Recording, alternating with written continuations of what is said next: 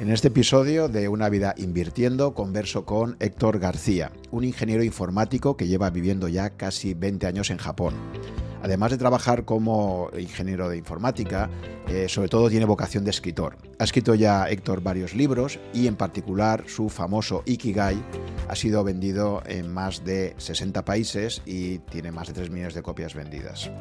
Este podcast está patrocinado por MyInvestor, un neobanco participado por Ambank España, el Corte Inglés Seguros y otras empresas, que actualmente tiene una cuenta remunerada al 2% de tipo de interés hasta 50.000 euros. Me parece un producto, por lo tanto, excelente para que podamos sacar un punto de, rentabilidad a nuestros ahorros. Y ya sin más, os dejo con mi conversación apasionante con Héctor García. Si te interesa Japón, si te interesa su economía, sus costumbres y en general, eh, si quieres aprender muchísimo de una persona que me parece eh, muy interesante, te recomiendo especialmente esta conversación. Espero que la disfrutes. Hola Héctor, ¿qué tal? Hola, muy buenas. pues eh, en primer lugar decir que yo a Héctor lo, llevo siguiendo, no lo conocía personalmente hasta hace poco, pero, pero te llevo leyendo desde el 2005, yo creo, con tu blog Kirai, que fue uno de los blogs pioneros. Eh, siempre me ha gustado muchísimo la cultura japonesa y recuerdo ya eh, hace muchísimos años descubrir tu blog y empezar a leerte, ¿no? Y descubrir también pues, que eres una persona de Alicante también, compartíamos algunas cosas de nuestra juventud. Entonces, quiero empezar preguntándote, eh, pues eso, ¿no? ¿Qué hace un, alicantino como acaba viviendo ya, creo que 19 años en Japón? Eh, sí, ya mm. casi reflexionando sobre casi media vida en Japón. Y fue todo, bueno, todo empezó, no era algo intencional, todo empezó por, me dieron una beca eh, por un año. vine aquí, me, yo creo que me quedé medio enamorado de este lugar y, aquí me quedé.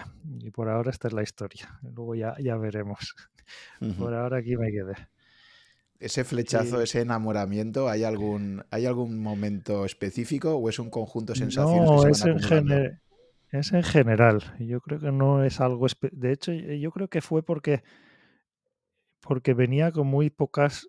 Eh, en inglés está la palabra expectations. Mis, yo no tenía ninguna idea preconcebida de Japón ni yo era, ni, ni tenía una idea especial de, ah, quiero ir a Japón y vivir allí, ni nada. De hecho, mis opciones, después de, comentabas Alicante, después de terminar, yo estudié en la Universidad de Alicante, después de terminar, yo, yo tenía una idea de que quería irme a algún lugar. Y en mi cabeza era, eh, era Estados Unidos, era ir a Silicon Valley, era como el sueño del, de todo informático friki, ¿no? En aquella época, irse a Silicon Valley. Entonces yo estaba con la mente de que mi futuro iba a ser allí. Pero eh, terminé en Japón. Y fue, en Japón fue un como, como que no te lo, como que no me lo esperaba, ¿no? Fue como cuando te enamoras de, una chica o un chico y al principio te, parecía que no te gustaba y poco a poco, poco a poco te va gustando. Yo creo que así es mi relación con Japón. Fue poco a poco. Pero ¿cómo llegas? Claro, o sea, tú eres un ingeniero informático que finalizas. ¿En qué año acabaste la, titulación, más o menos? En el, 2000, el 2004 Vale, estábamos saliendo de la crisis de las .com, en aquel momento ya empezaba un poco el mercado a, recuperar, ¿no? Sí, y de ahí y de ahí me fui, estuve una época en el CERN, que es en, Suiza, oh. y de ahí a Japón. Mira, he tenido, he tenido sí que era una, eh, era una época que era un poco difícil. En España no era, no te no era un buen momento para buscar. Era un, era un buen momento para crear cosas y por eso me puse yo a crear mi, mi blog, crear mis cositas. Mi blog existía desde antes de Japón. Se hizo popular al irme a Japón, pero yo ya iba creando el, en aquella época, bueno, tú, nosotros que somos dinosaurios de Internet, tenías que montártelo todo tú, ¿no? Entonces necesitabas ser un poco friki y todo eso yo ya iba experimentando desde cuando estaba en la universidad, yo iba experimentando y creando mi blog, creando mis cosas, que luego fue eh, multiplicándose una vez ya estaba en Japón. Vale, por ver esa etapa pre-Japón un poco también para situarte en contexto, has, mencionado, bueno, creo que por lo que he leído en tu, en tu blog tienes una, página donde hablas un poquito de, cuál ha sido toda tu, trayectoria, ¿no? y, veo pues que ha sido una persona que llegas al mundo, al mundo de la informática por, por un poco los videojuegos, o sea, se, te ve una persona ya con mucha vocación, ¿no? sí. sí, es... Eh, mi, mi, pasión eran los ordenadores. Esto sí que fue, ves, contrastando por eh, amor a primera vista o no. Yo y los ordenadores sí que fue amor a primera vista. Recuerdo cuando vi el primer ordenador en mi vida, quedé totalmente atrapado. Era como algo mágico, ¿no? Que podías tocar e interactuar con algo, con un sistema electrónico. Quedé tan obsesionado con ello que ya empecé a darle la tabarra a mis padres que quería un ordenador, quería un ordenador. lo, viste, de forma, ¿lo viste de forma física? Sí, sí, sí, sí, de forma física. Y a partir de ahí, como no lo tenía yo todavía, ahí sí que mm. empecé a comprar revistas y a aprender por mi cuenta, a comprar, a leer libros de programación en Basic. y, y, luego ya tuve mi propio ordenador, empecé a programar por mi cuenta, a estudiar, a, crear, a crear mis propios videojuegos. Y de ahí ya lo normal es, lo típico es eh, estudiar ingeniería informática, etcétera. Pero sí la eran los videojuegos, pero también en general los ordenadores. ¿no? Eh, en aquella época, sobre todo, eh, yo, yo llegué como un poco tarde. mi generación ya somos de, de, Windows 95, ya la época de Bill Gates. Eh, hay una generación un poco de antes que son un poco más, pero yo soy de esa época en la que ya empezaba en los grupos, en, el chat, en el IRC, antes estaban las BBS, yo las BBS no las conocí pero sí que llegué a Internet en esa primera época del Windows 95 a programar. Eh, a programar era mi, mi, como mi sueño era eso, eh, programar videojuegos. Y en esa, en esa, de esa forma sí que yo tenía como una imagen de que Japón era el mundo de, de Nintendo, de Sega, de los videojuegos. Y en ese sentido sí que tenía como una admiración. Eh, por la tecnología, que en aquella época la mayoría de la tecnología en los años 80, la tecnología que teníamos en casa, casi todo venía de Japón. Eso ya hoy en día ya es, diferente. Viene de, casi todo viene de Taiwán, de Corea. Ha cambiado mucho. Pero en aquella época, cuando preguntabas, ¿esto qué es? Pues, ah, esto es de. Esto es japonés, el aire acondicionado japonés. Y te empezabas a preguntar, ¿quién es esta gente que está allí en esta isla y fabrica todos los aparatos de mi casa? Y Sony, Sony era un poco el Apple de ahora, ¿no? Eh, recuerdo que el, propio Steve Jobs admiraba muchísimo a Sony, ¿no? Por ejemplo, ¿no? Sí, de hecho, ah, de hecho Steve Jobs, por aquí para... Steve Jobs, eh, su primer viaje a Japón fue para, para pedir, fue a las fábricas de Sony, eh, donde se fabricaban las, eh, los floppy disks de 3 y, 3 y un cuarto. Y, y esta, esta, fábrica estaba en un sitio al, al, en, cerca de Tokio que se llama Atsugi y quedó tan, tan enamorado de, de, de la cultura japonesa y de, y de, y de todo en general, todo el japonés, que él también, su último viaje eh, que eligió antes de morir fue con toda su familia a Japón y quería enseñarles a sus, a sus hijas, eh, quería enseñarles el, Golden Pavilion en, en Kioto, el, templo de oro. Y las disqueteras estas de tres y un cuarto fueron las primeras que luego estaban en el, en el Macintosh eh, tradicional tenía, fueron de los primeros ordenadores que tenían las de los floppies más pequeños, gracias a este viaje de, Steve Jobs. y también se copió lo del uniforme. Steve Jobs decía que los japoneses van en la empresa con uniformes y él quería, él se copió esto, luego Steve Jobs toda la vida siempre iba con su propio, decidió que iba con los vaqueros y el esto y la, el, de este cuello alto. Este. cuello alto es algo porque que, lo copió de los japoneses al ver que en, las fábricas de Sony iban todos vestidos igual. Sí. Y luego era mítico también allí en Silicon Valley, su, barra de sushi favorita tenía su sitio puesto ahí en una esquina y, ahí iba a comer y era su lugar favorito para comer. ¿no? el sushi. Sí, sí, era un gran amante, sí, sobre todo de Kioto, ¿no? Yo creo que cuando iba siempre se iba a Kioto, ¿no? Básicamente, ¿no? Sí, y iba a Kioto también porque allí tenía un amigo que era el que le, compraba eh, porcelana tradicional, eh, que era, era ya casi amigo suyo. Iba a Kioto a comprarle y se inspiraba, dicen que se inspiraba en, los diseños para Apple, se inspiraba en los diseños de, porcelana de, de Kioto. Muy bien, pues volviendo a tu, a tu trayectoria, has mencionado el CER. Fíjate lo, poco probable que es que tenga dos entrevistados que hayan estado los dos trabajando en el CER, pero ya tengo uno anterior que es Andrés Torrubia y es raro, pero, pero bueno, pues tú eres el segundo. Y lo que me llama la atención, Héctor, viendo tu trayectoria, es que tú eh, creas el blog IraiNet antes de trabajar en el CER y antes de irte a, a Japón, ¿no? Sí, lo monté. De hecho, yo ya antes tenía yo, era también esta, en esta, volviendo a esta primera época, cuando tenía ordenador, al principio no estaba conectado a Internet, pero en el momento en que me conecté a Internet, una de las primeras cosas que hice fue montar, montar una web.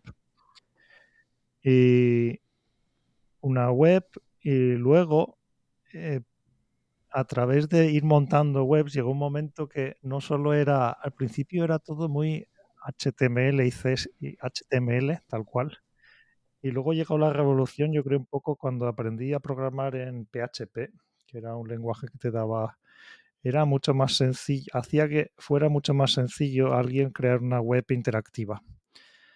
Y con PHP y una base y sabiendo cómo montar una base de datos en MySQL, podías montar tu, tu propio blog.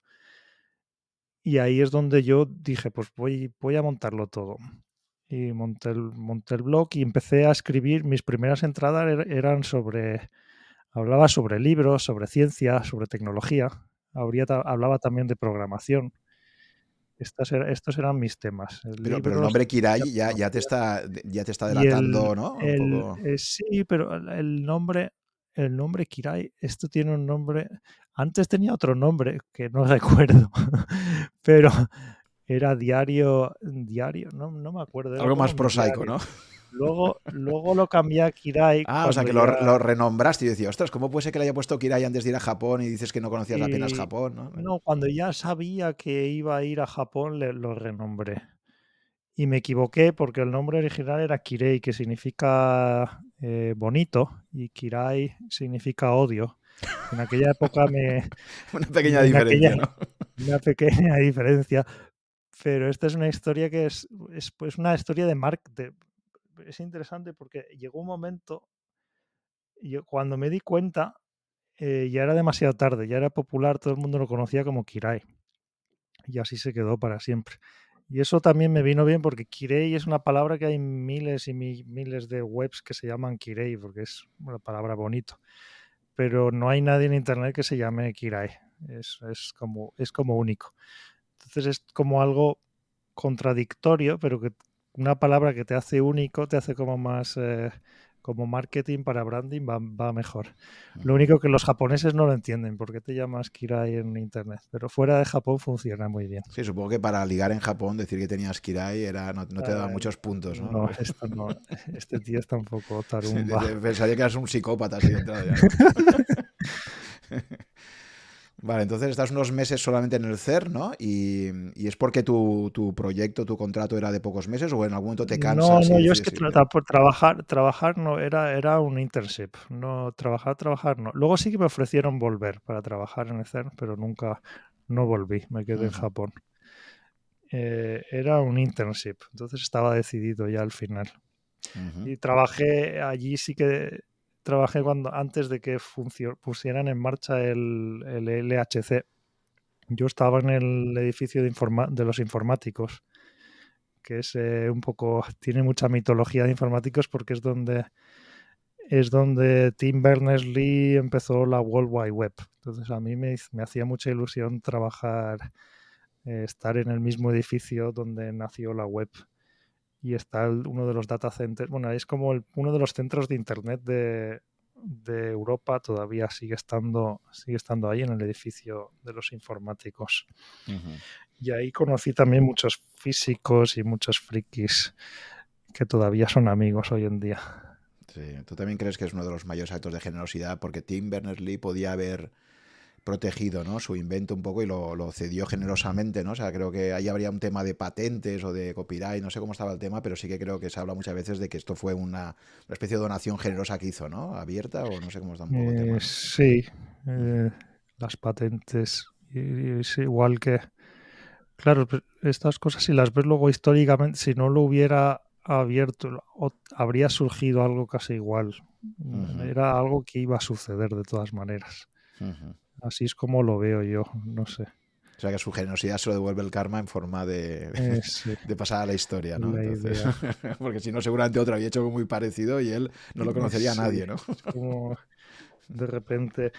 Esto, suele pasar, ¿no? Que cuando ah, llega un momento que todas las piezas eh, están en el momento adecuado, en el lugar adecuado, para que haya como un boom de Cambric, empiezan a aparecer todo un montón de tecnologías que empiezan a luchar y al final sobrevive una o hay, hay y hay estos momentos, ¿no? Que, por ejemplo, cuando hablabas antes del el boom de las, el primer boom de Internet, eh, luego cuando las redes sociales, de repente no es que, no es, por ejemplo, las redes sociales es curioso que primero estaba MySpace y tuvo mucho éxito, pero luego vinieron las otras. Más tarde y se supone que eran peores, pero, pero ganaron misteriosamente. Y, pero no es porque MySpace o Facebook tuvieran mejores patentes o no. Es todo un montón de otros factores que muchas veces es difícil de saber. Creo yo, ¿no? Es, es como. No es porque tengas una idea única que te va a dar el. En inglés es el edge, el, el, mm, Sí, el la que te va a hacer el ganador, la ventaja. A ver, te puede dar un poco de ventaja el, el starting point, ¿no?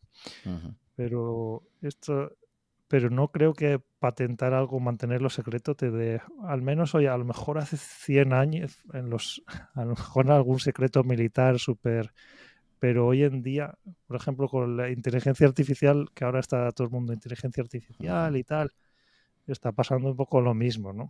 mm. Como de repente está el chat GPT este que, que la gente se piensa que es como único, único, único, pero realmente esto se puede igual no tan bien, pero se puede, se puede copiar, se puede hacer algo muy parecido. Sí, de, nuevo, de Igual, hecho ahora igual. la, la- lucha de titanes apasionante que vamos a ver es entre Microsoft y Google. Eh, Microsoft ya ha anunciado que va a meter a, en Bing, va a meter ChatGPT, que ha invertido de hecho en- mucho en esa empresa, y Google pues eh, bueno pues ha hecho ya su primera, ha anunciado ya su primer producto, ha tenido muy, muy mal resultado y cayó en bolsa, día que lo anunció cayó en bolsa un salió- 7%, ¿no?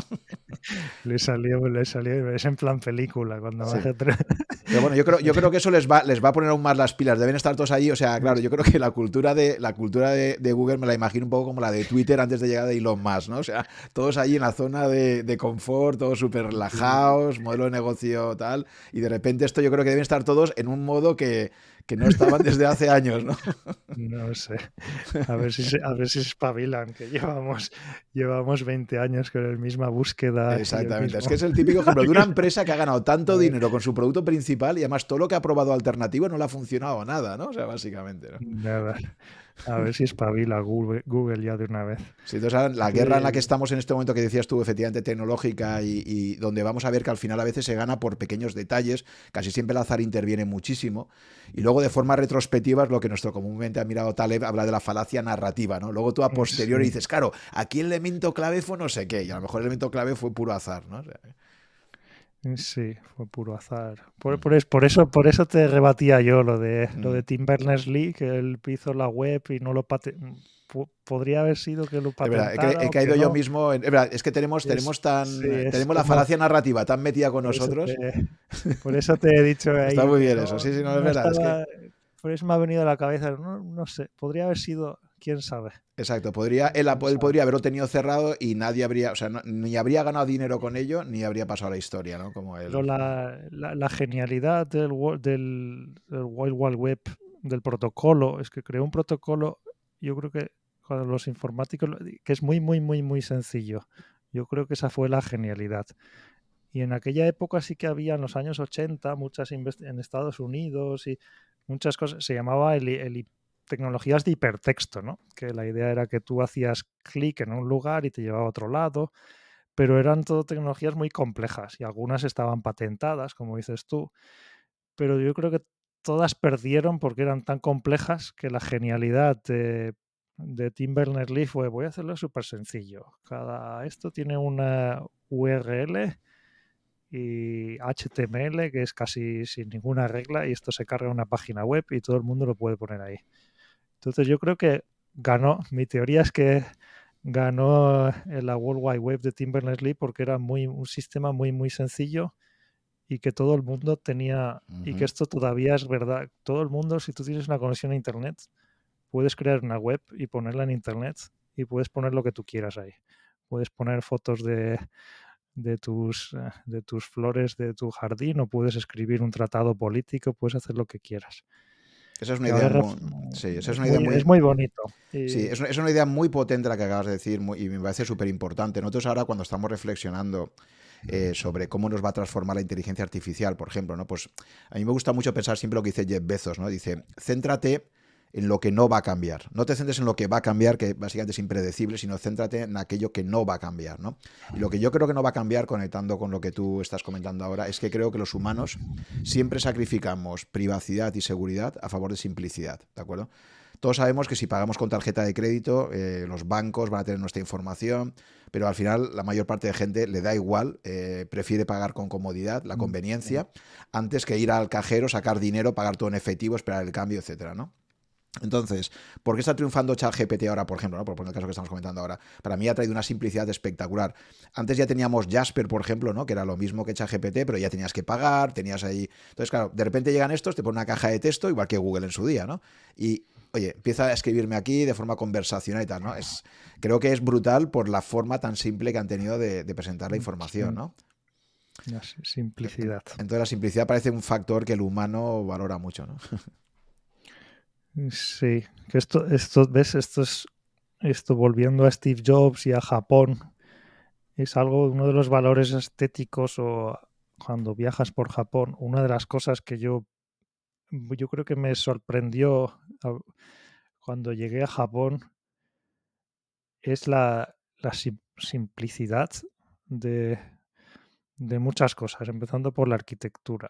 Eh, por ejemplo, tem, templos o, eh, santuarios sintoístas. Acostumbrado a venir de Europa donde todo es, intentas como luz en Europa, cuando es un edificio, intentas que la fachada sea lo más bonito, como que, como que eres, como que quieres mostrar al mundo que eres lo más lo, tienes lo más bonito, ¿no? Es como show off en inglés. En Japón es todo como más íntimo y la portada, la, portada o la fachada de una casa no es lo más importante, es el resto de los detalles y hacerlo todo lo más simple posible para que una persona pueda vivir a gusto ahí, dentro, dentro de esa casa. Y yo creo que esa, filosofía se conecta un poco con luego la simplicidad de eh, los objetos. Lo llamo objetos porque yo creo que Steve Jobs con, Apple pensaba al diseñar ordenadores y luego el iPod y tal, pensaba en cómo iba a ser el objeto, más que la tecnología que va, esto va, cómo, cómo logró competir el iPod con, hablando, se llevó por delante a los Walkmans, básicamente, venían, ya estaban en el pasado porque el, iPod es tan sencillo que tenía el circulito este, la pantalla y ya está. Y tú metías ahí las canciones y, las reproducía. Y era un objeto blanco que tienes que es hasta bonito de poner en, una estantería. Entonces esta era la filosofía de, yo creo que se trajo a, eh, de Japón, la, simplicidad y, el, y, el, minimalismo que últimamente está sobreusada esta palabra, está demasiado... Y, a ver, Héctor, eh, ¿qué te parece esta idea también conectada con esto? Porque yo creo que al final toda la, emergencia de, cultural, etcétera, es la resultante de un proceso evolutivo muy complejo, ¿no? Entonces, en general se suele destacar mucho que Japón, al ser un país eh, que, está, que es tan propenso a accidentes, accidentes naturales, ¿no? a desastres naturales, hay muchísimos terremotos, han sufrido. Es decir, el japonés yo creo que tiene muy interiorizado la provisionalidad de todo, ¿no? Entonces, em, yo creo que quizás también ese minimalismo, esa simplicidad, vienen derivados del hecho de que em, allí pues hayan visto muchas veces eh, la posibilidad de que curran, eh, o sea, que pueda desaparecer. Tú imagínate construir una catedral y que se te venga abajo las cristaleras después de haber estado 100 años haciéndolo, ¿no? Entonces no sé hasta qué punto puede ocurrir también que el hecho de que ellos vivan el desastre y, que una cosa que han construido acabe desapareciendo y tengan que reponerla, etcétera, pues te hace llevar a esa simplicidad de decir, oye, es como cuando te dicen, ¿qué salvarías tú de un naufragio, ¿no? ¿Qué salvarías si... Entonces, pues quizás, no sé si con el tiempo eso ha ido calando en la psique japonesa, es decir, me voy a quedar con lo esencial, porque a lo mejor dentro de 10 años tengo que rehacer esta casa entera, ¿no? No lo sé. Sí, la psicología de, del japonés es un poco así de prepararse para lo peor que pueda pasar. Y, y esto yo creo que está en el subconsciente, no, no en el consciente, pero sí que está en, la, en el subconsciente de todos los japoneses, ¿no? Porque eh, puede pasar lo peor en cualquier momento. Y yo creo que por eso toman creo que es, en general, se puede decir que es una sociedad poco... Eh, que, toma pocos riesgos. También eh, esto se puede ver en el mundo empresarial, a nivel de sociedad, a nivel persona, eh, a nivel de la economía japonesa. Y yo creo que por eso, al final, durante las últimas décadas, hubo una, hubo una época que sí que la economía japonesa fue muy bien, en los años 60, en los años 70 después de la guerra. Pero después se ha estancado un poco todo y hablando ahora por lo de, por ejemplo, con Sony o las grandes tecnológicas japonesas, no han sabido competir con las grandes eh, americanas porque yo creo porque les ha faltado el espíritu este de tomar grandes riesgos. Eh, no lo tienen, son muy conservadores a la hora de tomar eh, pequeños pasitos hacia adelante y yo creo que esto viene, está, es en la psique en general japonesa de no querer tomar grandes riesgos. Y, y para todo el mundo que ha hecho negocios, si alguien que está escuchando ha hecho negocios con empresas japonesas, eh, puede parecer un poco a veces, para tomar decisiones, a veces parece como que puede ser un poco eh, desesperante, ¿no? Porque tarda, como todo es más todo más, tiene como más, tiempo, ¿no? Es como que tienes que reunirte más veces, explicar más cosas, las cosas más veces, eh, hasta que eh, la parte japonesa más o menos se va decidiendo y dice, ah, pues sí o no, y nunca sabes muy bien si va a ser sí o no. Y una de las ventajas que yo veo, viendo también la parte japonesa, es que esto ayuda a que si muchas veces eh, pues no toman los riesgos suficientes, pero al ser tan, tan conservadores, pues es todo muy estable y no, no ves grandes, al menos en el mundo empresarial, sí que ves empresas morir, pero las ves morir poquito a poquito. a veces algunas, algunas de Internet sí que hay algunas japonesas que han muerto muy rápido, como en todo el mundo pero las grandes eh, bichos, grandes, grandes empresas japonesas suelen o, crecer poquito a poquito o morir poquito a poquito. Y, luego a mí me gusta, tampoco entiendo mucho yo de empresa, a mí me gusta el ejemplo, luego hay el ejemplo de Nintendo, que es una empresa muy curiosa, que tiene ya, de hecho es una empresa que empezó haciendo eh, cartas de jugar a las cartas, de, jugar en la mesa. Empezó a finales del siglo XIX. Y, es una empresa que ha sobrevivido hasta hoy en día y su valoración en bolsa es de las más, después de, es la, mayor de la historia de los, últimos, los últimos años.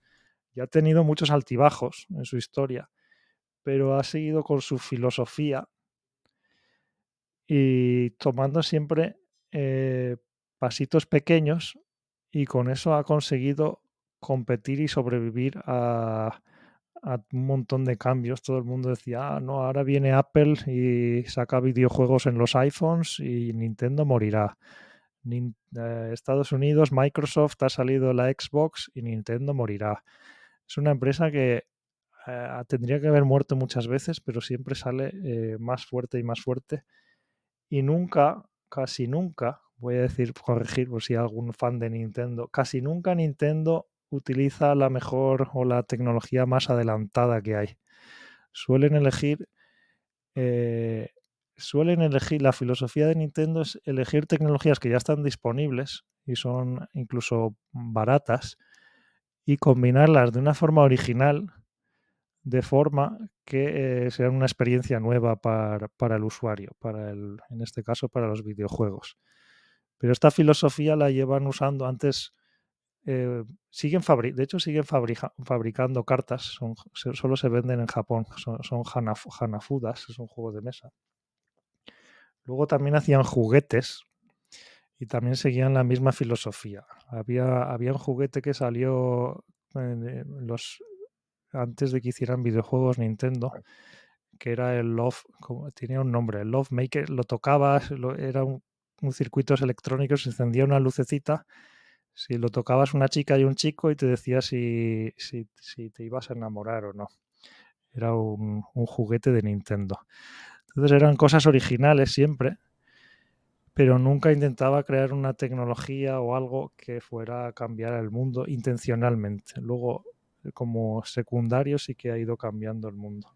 Y de esto hay muchos casos de empresas japonesas que son así. Van eh, utilizando tecnologías disponibles de formas originales eh, sin intentar, sin, sin, tomar grandes riesgos. Siempre son muy, muy conservadores. Hmm. Aquí al respecto de esto, eh, recuerdo también cuando Marga Rigasai comentaba su fondo Japan Deep Value. Una cosa que le llamaba mucho la atención de las empresas en las que invertía era la extraordinaria posición de cash, de, efectivo que tenían. ¿no? Dentro de esa estrategia conservadora. Nintendo tiene, ahorrado, tiene ahorrado 10, 20 años. Nintendo tiene dinero ahí para sobrevivir. Sí, entonces eh, Marga Rigasai, recuerdo que me comentaba que decía: Es que yo no entiendo algunas valoraciones y no entiendo cómo el mercado no se da cuenta que cuando tú estás comprando en bolsa ciertas empresas japonesas, ellos están muy invertidos ahí, y de solamente ves su posición, su balance, y ves su cash. Dice, y algunas casi las puedes comprar gratis, ¿no? Porque tienen tanto cash que lo que valen en bolsa. Entonces, lo conectaba con el tema de la prudencia y de, y de, y de todo el tema de, que, estabas comentando, ¿no? Entonces, claro, efectivamente, Japón creo que tiene, creo que es el país del mundo con más empresas con, de mayor duración, de longevidad. De, y, por lo tanto. Las empresas más viejas del mundo están en Japón. Están en Japón, igual que también las personas más viejas del mundo, probablemente, que luego lo comentaremos. Y entonces, una cosa que quería reflexionar conectando con la macro con esto es que, claro, cuando, cuando alguien tiene una estrategia tan segura donde eh, eh, casi skin, ¿no? O sea, quieres, quieres tener siempre. Porque ya sabemos que yo lo he comentado mucho en mi podcast, ¿no? La forma más habitual de, desaparecer, de quebrar una empresa, es que te apalanques, que te endeudes, ¿no? Entonces, el japonés, con esa filosofía que comentas tú tan interesante de, esa aversión a los riesgos, extrema, pues tienden mucho a, no, a no apalancarse más de lo que se necesita. Pero fíjate que para mí el gran drama macro en el que están instalados Japón desde hace ya por lo menos una década, es que están con tipos de interés negativos, el tipo oficial, ¿no? que el Banco de Japón sigue siendo el único banco central del mundo que está, creo, en, con menos 0,10%, creo, o algo así. Claro, tú fíjate, para, para empresas que son tan, tan prudentes, que tengas una política monetaria que lo único que te incita es a pedir dinero, ¿no? Entonces es como que tu banco central te está obligando a hacer algo que va contra tu propia personalidad, ¿no? Y entonces, eh, pues claro, estás en, un mundo donde la ley de la gravedad no funciona, y entonces, claro, es como, me estás diciendo que yo me endeude cuando por mi cultura yo no me quiero endeudar, pero tú me estás un poco obligando a esto. Pero eh, estamos, me gusta porque está, aquí estamos cayendo en las contradicciones japonesas, aparentes contradicciones. Porque sí, sí que, por un lado, de hecho, esto yo tampoco lo. Yo, por, un lado, sí que es verdad, son muy. Sí, sí que ahorran mucho, tanto empresas como, como las personas. Es uno de los lugares donde las personas tienen más por cápita, tienen más dinero. De hecho, tienen más dinero parado ahí en, en el banco, ahorrado. Pero al mismo tiempo también son muy hay un montón de, son muy de endeudarse al mismo tiempo. Esto puede ser, sonar como contradictorio. Porque claro, los tipos son tan, son tan baratos que es hasta, es un, te dan, pedir, no pedir un préstamo es casi como un crimen. Es como, como te dan el dinero gratis, que dicen. Entonces sí que hay mucho de las dos cosas, de, de ahorros. Y estos ahorros, esto es como, la palabra es el, como una, terminas en una situación de estas, creo que se llama trampa de liquidez, mm. que, como has dicho tú, al tener los tipos tan bajos, la gente empieza, pues eso, a, tener miedo y quiere ahorrar, ahorrar, ahorrar. Y sí que ahorran, pero otra de las, otra de las contradicciones, que el consumo en Japón también es, es muy alto. O sea, el dinero sí que, el dinero fluye de alguna manera. Y yo creo que por eso Japón, cuando vienes aquí, no da la sensación de que sea un país que lleva 30 años en crisis. El dinero, de alguna manera, se mueve en una especie de ecosistema que se ha creado ahí estagnado que no sé, no sé, no soy experto en esto, pero esto es lo que yo observo, ¿no? Es como una, hay como una serie de contradicciones.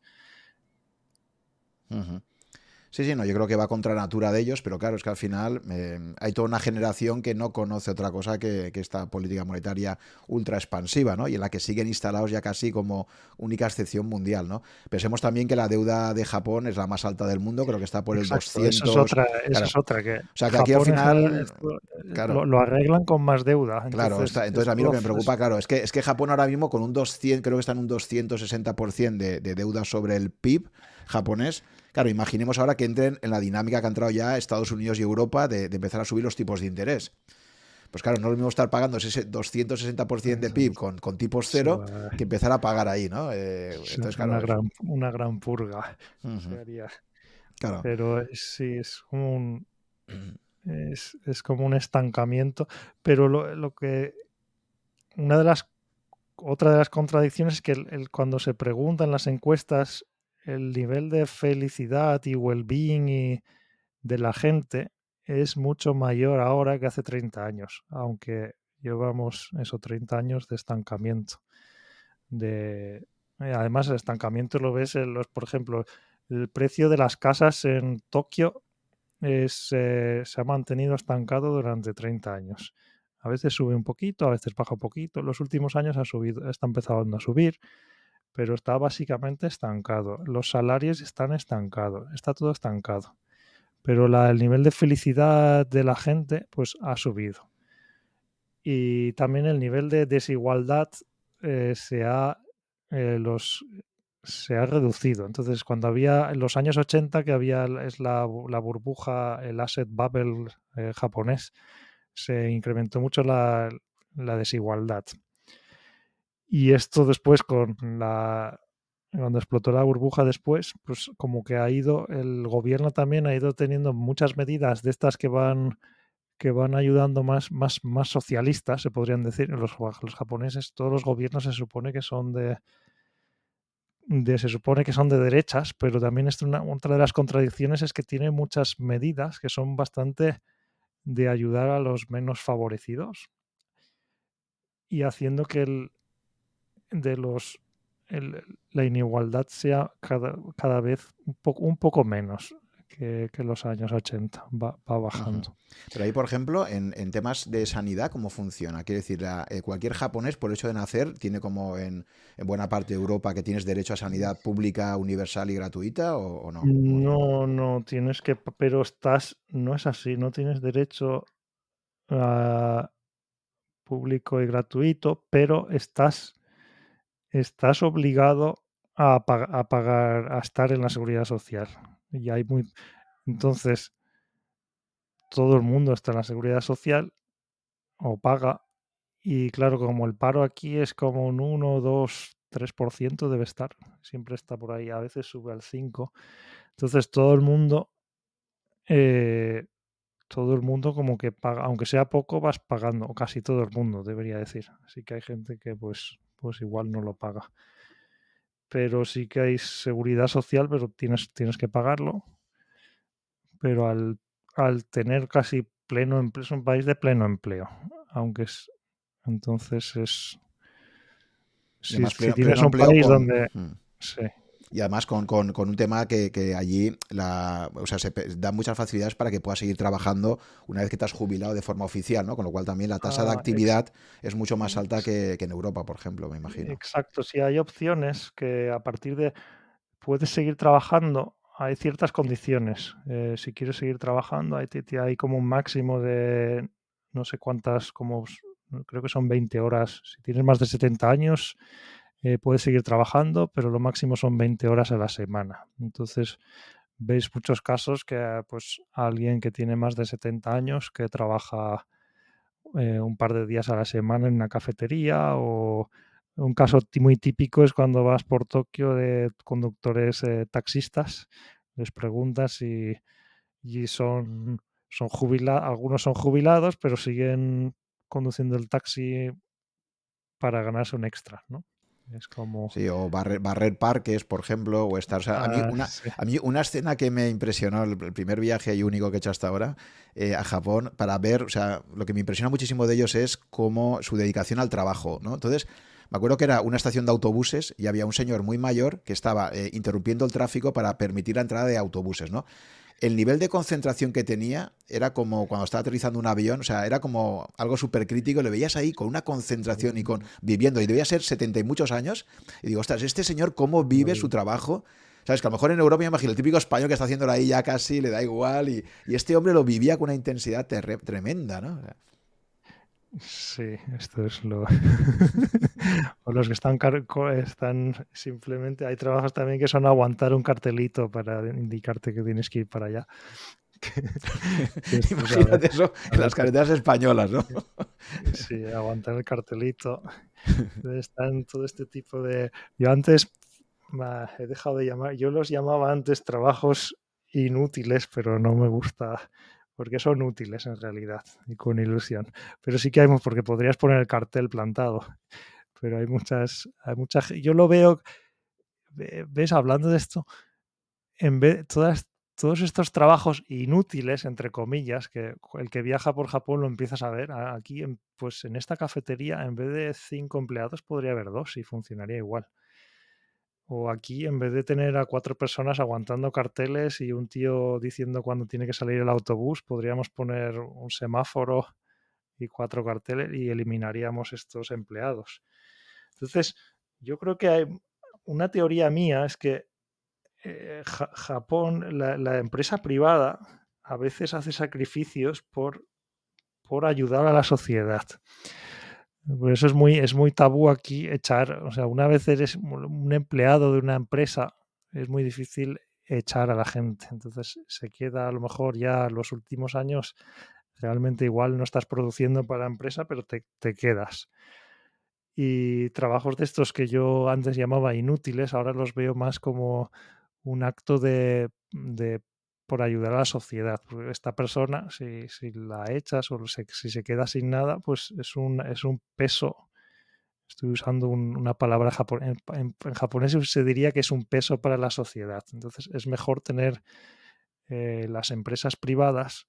Por eso que las empresas privadas tengan la responsabilidad de eh, ayudar a todo el mundo a, tener a, ganar a tener una paga no que esto es también puede sonar, porque tenemos la dicotomía también de esto de hablar de ah, socialista o capitalista, no sé qué.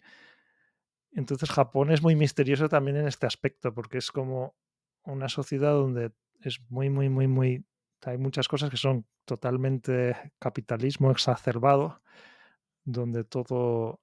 Pero luego cuando ves el detalle, pues la empresa está haciendo podría reducir un montón de costes en estas, en estas cosas, sobre todo en capital, en lo que está en empleados, pero, pero no lo hacen porque mantienen estas cosas que pues, dices, porque personas trabajando, ¿no? Sí, porque también el, significado del trabajo allí es, muy, muy fuerte, ¿no? Eh, por ejemplo, otro, otro rasgo muy conocido y que impresiona mucho también es, el tema de los suicidios, ¿no? Entonces, por ejemplo, que en todas las estaciones de metro veas vallas allí puestas para evitar que la gente se tire a las vías. Entonces, claro, tú imagínate también una empresa que, tenga que prescindir de un trabajador y que luego descubra que ese trabajador se ha suicidado, cosas así. Me imagino también que aquello es como, o sea, eh, eh, tú en España o en Europa o en Estados Unidos, por supuesto, puedes despedir a alguien y culturalmente, pues bueno, se puede gestionar muy bien, ¿no? Pero es que en Japón me imagino que una persona despedida debe ser como un estigma social terrible ah, y sabe casi que le estás provocando la muerte, ¿no? No sé. Sí, es el. Hay mucho estigma. Sobre todo el estigma. Japón es una. Para entender la, mentalidad, para volver. Lo que decías, una de las cosas a entender es lo que has dicho tú antes, que el subconsciente está mucho que en cualquier momento puede haber una catástrofe o algo puede ir mal. Por lo tanto, tu forma de comportarte es eh, muy de calcular muy bien lo que vas a hacer, no tomar riesgos, etc. Luego, otra forma de ver la, mentalidad japonesa, la psique japonesa es en las, las religiones, yo creo que tiene que ver con las religiones y las tradiciones japonesas, que es una mentalidad muy de la vergüenza, de haji. Haji no bunka se dice en japonés. Mientras que eh, en Europa, o debería decir en, sociedades donde, donde religiones, pues bueno, religión, religión católica, tenemos como la mentalidad de eh, la culpa, de si hago algo, eh, puede que sea un, si hago algo malo, será un pecado, entonces voy a tener la culpa y a lo mejor puede ser perdonado por, por, Dios. Esta es la mentalidad general. No digo que la tenga todo el mundo, pero yo creo que está en el psique de incluso personas ateas. Tienes esta mentalidad, ¿no? Si no haces cosas malas porque luego igual te, vas a sentir culpable. O si haces algo mal alguna vez en la vida, pues te sientes culpable. El japonés si hace algo mal y se equivoca o algo, no siente, más que culpa, Igual también siente culpa, pero siente vergüenza. Es, el sentimiento más grande que sienten dentro de ellos. Entonces, si no su forma de operar es muy eh, esta, eh, operar para no tener que enfrentarse a la vergüenza. Entonces, si la sociedad dice que tú tienes, para ser una persona decente, eh, tienes que trabajar en una en una empresa, ganar un salario, tener, estar casado o casada, tener una familia, y tú no haces estas cosas que se supone que tienes que hacer, entonces al enfrentarte a la sociedad, pues sientes una vergüenza tan terrible, tan terrible que puedes llegar a, pues hay gente que, como tú comentabas, está el tema del, del suicidio. O si te, si te echan del trabajo, también es algo tan vergonzoso que, eh, que no lo puedes eh, no, lo puedes concebir.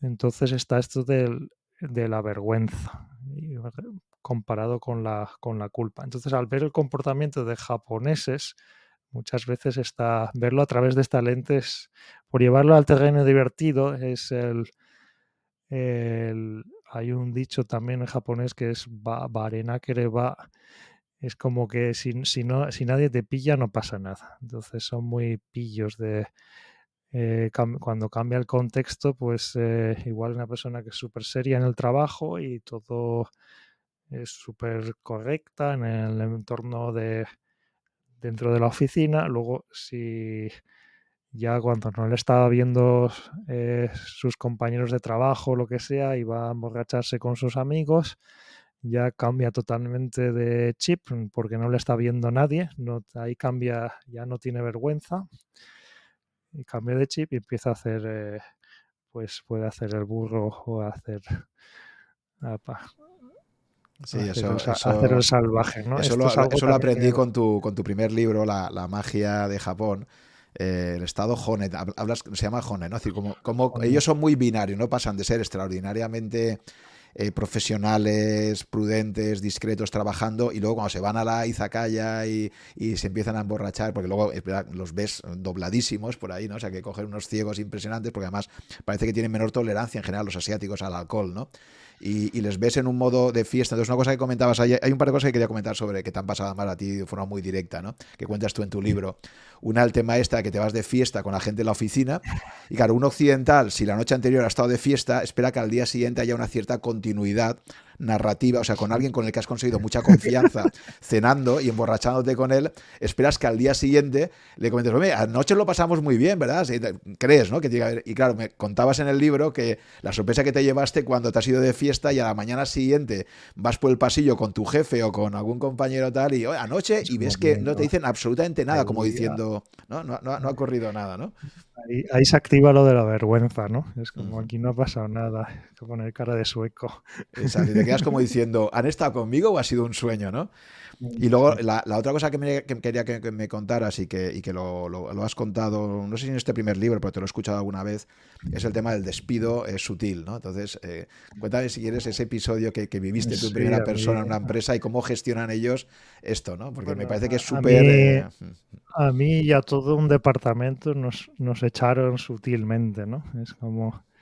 Nos invitaron, yo lo digo como que te invitan a irte a la japonesa entonces, eh, como, como, como estábamos comentando, como echarte es tan difícil, eh, uno de los métodos que es bastante feo, esto, esto de hecho tengo el capítulo en este libro, se llama Dark Japan, que es como el, lado oscuro de Japón.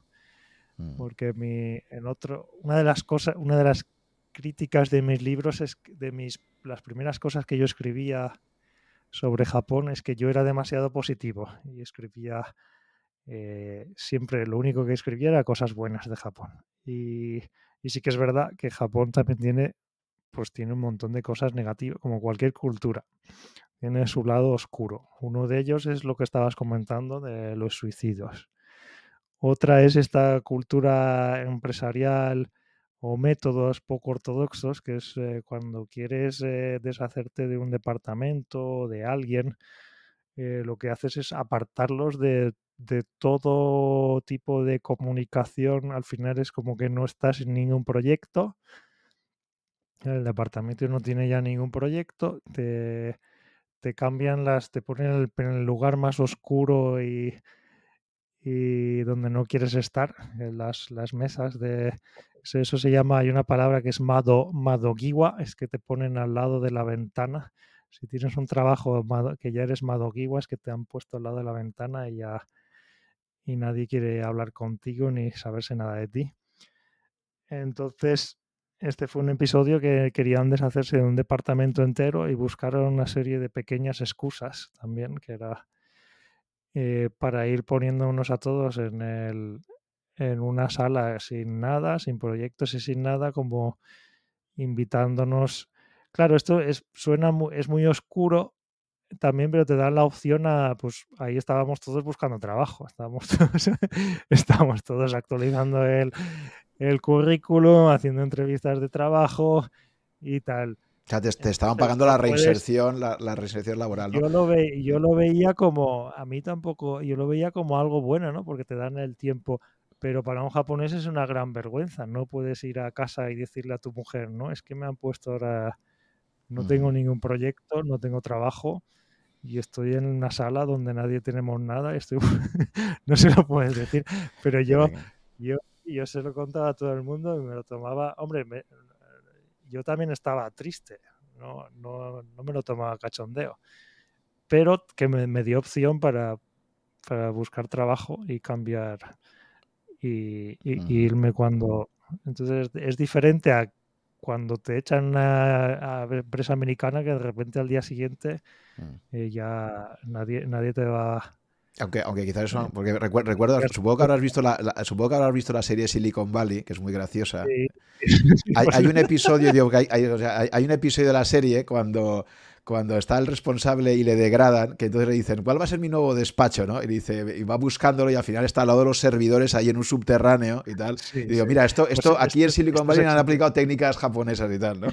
Yo creo que estas técnicas también se están empezando a aplicarse en todo el mundo, porque si las, esto podemos hablar, si las leyes si las leyes laborales de cierto país empiezan a, ser muy, muy estrictas y a no favorecer eh, si te pasas, pues estás, estás obligando a las empresas a hacer cosas de estas, ¿no? Es como el coste de mantener a estos cinco o seis empleados durante dos o tres años me es más barato que echarlos. Entonces no los echo y los pongo ahí en, la sala de los servidores oscura donde nadie quiere estar. Entonces, que esas tienen la hay, brutal, era muy hay Una, hay una línea...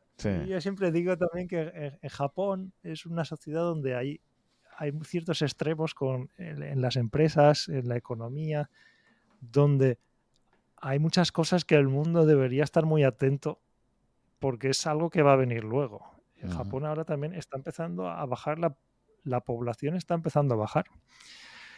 que esto es en un país de los 10 eh, con más GDP, de los 10 países con más Producto Interior Bruto del mundo, es el único país cuya población está empezando a bajar. Y esto va a tener unas consecuencias que todavía, y Japón va a ser el primer país que va a tener que lidiar con esto, con esta bajada de población. Pero luego vamos a venir, va a venir España, va a empezar a bajar la población, todo, todo el mundo va a empezar a enfrentarse. Y con estos métodos poco ortodoxos de la empresa japonesa también hay que preguntarse por qué, porque esto tampoco lo hacen adrede.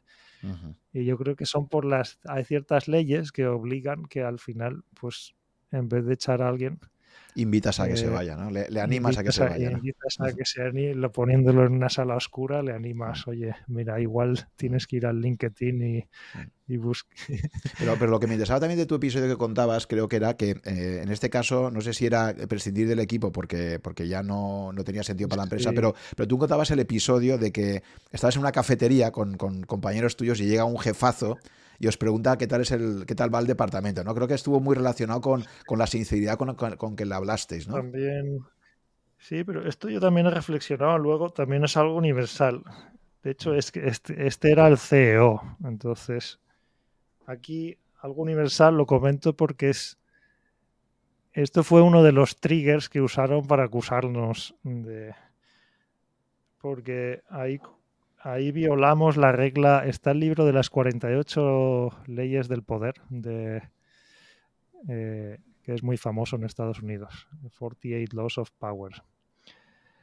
Y la primera ley de, este libro, de las 48 leyes del poder, el resto siempre me olvido de ellas, son 48 el libro. Pero la primera, la primera es, en inglés es never, never outshine your master. Que esto es significaría, yo en español no será no sé cómo se traducirá, pero es nunca nunca muestres como que eres mejor que tu, que tu maestro o que tu jefe. Y, aquí incumplimos esta regla, porque hablamos en general del departamento y los jefes del departamento, o del, bueno, eran los jefes del, los, que, los que llevaban los departamentos, no estaban presentes en esta cafetería y hablamos con el, con el jefe de los jefes de los jefes, el CEO básicamente. Y, y claro, ese fue el fallo, porque luego les diría algo, el CEO les, les diría, oye, que he oído en la cafetería que todo lo que lleváis va mal, yo no me había enterado. Y ahí creo, que tú, creo que tú comentaste antes, eran como problemas de comunicación, ¿no? Lo típico de, no, pero. o sea, que fue como algo casual. ¿Qué tal vais? ¿no? Y él esperaba por lo típico de, bien, ¿no? O sea, ya está, ¿no? Tampoco era algo que ah, dijéramos algo increíble, era un pequeño detalle, pero ese pequeño detalle, claro, humilló a los responsables. Es como, para, para a nivel micro, lo puedes pensar como, yo qué sé, el hijo, el padre y el abuelo. Y el y eh, el hijo, para a lo mejor el padre le ha puesto una, le ha dicho, hijo, no puedes, no puedes usar ordenadores los domingos porque tal. Y el, hijo va al abuelo para pedirle permiso y saltarse la regla y usar el ordenador el domingo. Claro, luego el, el, padre, pues te sientes un poco, te enfadas con tu, con tu padre, ¿no? Con el abuelo, porque es, es como nunca, el, si, tú, si tú estás aquí, nunca, vayas al jefe de los jefes porque estás humillando al que está en medio, ¿no?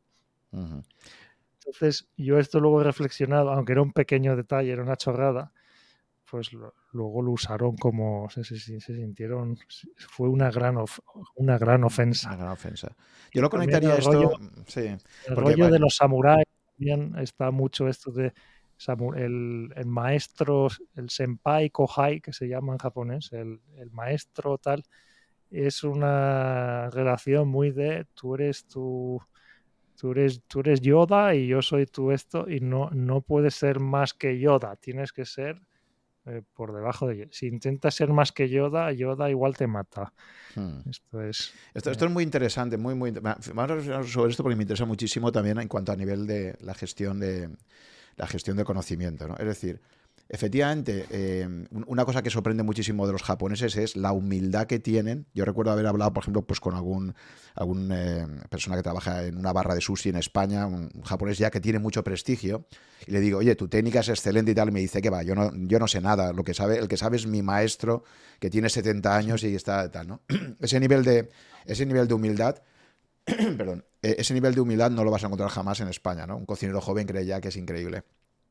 Y entonces a nivel micro sí que entiendo que, ese respeto por, la, por el conocimiento acumulado tiene muchísimo sentido, ¿no? Porque hay toda, en particular, por ejemplo, las técnicas de SUS y tal, hay, muchísimo trabajo detrás, tal. Entonces, a nivel micro me parece muy bien todo ese respeto. En las organizaciones más grandes, el problema que veo potencial es que cuando existe una jerarquía muy top-down, sabes que pasa mucho con el ejército también, ¿no? Estos esquemas de top-down donde los jefes deciden y todo va hacia abajo y tú no te puedes adaptar el nivel jerárquico, etcétera. El problema que tienes es que esos niveles de esa forma de organización, de gestión de la información top-down, eh, lo que provoca es que muchísimas veces se toman decisiones sin tener suficiente contexto, ¿no? Y eso pasa mucho en el plano político o militar, ¿no? Y entonces frente a eso están los modelos bottom-up, claro. Entonces te quería preguntar hasta, qué punto pensabas tú que, cuando nos vamos del plano artesanal, que ahí sí que tiene muchísimo sentido, que el maestro es maestro por algo, cuando nos vamos del plano artesanal al plano de empresas grandes, modelos de gestión muy top-down, ¿hasta qué punto crees tú que además de que restan flexibilidad, quizás también hacen que se tomen decisiones a veces que no son las mejores? Japón sigue siendo muy top-down, exactamente por, lo que acabamos de comentar y por eso es muy, es muy militar. Entonces, eh, en un, entorno militar tú no puedes ir a, si tú estás aquí, tú no puedes ir al jefe de tu jefe y decirle, oye, que las cosas no van mal por aquí, ¿no? No puedes ser tan, no, puedes ser tan sincero porque estás, estás ofendiendo a los que están en medio en la línea de comandos. Y a la hora de toma de decisiones, claro, entonces nosotros, de hecho, estábamos... Eh, el, nivel de pensamiento era como lo que dices tú, ¿no? Para, para, tomar buenas decisiones, el CEO arriba tiene que tener eh, una, una, visión global y entenderlo todo lo mejor posible. Y, esto yo creo que eh, mi experiencia al trabajar en este tipo de entornos es que la información, tú hablas de tú tienes, sabes mucho más del vocabulario, la gestión, la información cuando va se va destilando mucho, ¿no? Y al final la información que tiene el CEO, pues no es que sea mentira, pero a lo mejor este que tiene tal personalidad, este vice president, lo ha maquillado de tal manera. El de finanzas ha, ha maquillado esto para que parezca, ha dividido esto en dos quarters, para que parezca que que la deuda que tenemos aquí sea la mitad de la que realmente la tenemos. Entonces, al hacer el PowerPoint, aquí el CEO parece que las cosas, las todas las flechitas van para arriba, pero en realidad el tío que está eh, llevando el Excel ahí escondido en su eso, él sabe que la cosa no está tan bien, pero el, que, el de arriba pues lo ve mejor. Entonces, esto, como tú dices, yo, yo, a mí me gustan más modelos que son personalmente cosas bottom-up. Dicho esto, luego yo creo que hay las empresas que son top-down muy radicales japonesas, eh, también depende mucho de la industria. Puede que vayan bien o puede que vayan mal. Y, por ejemplo, en una industria como la construcción, yo creo que un modelo totalmente top-down eh, puede funcionar perfectamente, porque es algo que es, es que tampoco hace falta eh, ninguna gran innovación, sino hace falta planear las cosas eh, a la perfección y dice, vamos a construir y ale, esto es lo que hay. Entonces yo creo que según la industria, pues puede ir muy bien. Ahora, volviendo, por ejemplo, a otro tipo de industria donde todo es más cambiante, eh, como por ejemplo los, los coches. Eh, Japón también eh, son muy buenos construyendo coches. De hecho, son de los, de los mejores del mundo, los segundos mejores, según como lo veas. Estados Unidos, Japón, siempre es así, así. Y aquí en la industria de los coches sí que hace falta cierta flexibilidad. Y las historias de eh, Toyota sí que es una empresa muy top-down, pero hay ciertos, hay ciertos departamentos de tecnología y de cómo funcionan, de que la gente de arriba les gusta mucho, no sé cómo explicar esto, les gusta mucho eh, Gemba, hay, también una palabra que es Gemba en japonés, que es como cuando trabajas en una empresa muy, muy, muy grande, tú a lo mejor estás en tu, en, en, español o en inglés decimos que tú estás en tu trono de el Ivory Throne y lo ves todo también, por ejemplo, en las universidades, pues a lo mejor... Sí, la Torre de Marfil. El, torre de Marfil. el, el rector de la universidad está en todo, está, está en su mundo y no sabe realmente lo que los estudiantes igual no saben realmente la opinión de los estudiantes. Hace tiempo que no habla con los estudiantes. Pues el presidente de Toyota o los vicepresidentes pues cogen y bajan a las, yo lo digo, bajar a las cavernas, ¿no? Ir hasta donde está el tío eh, eh, poniendo los tornillos en las ruedas y preguntarle, oye, últimamente estás teniendo algún problema con los tornillos y las ruedas y hablar con esta persona.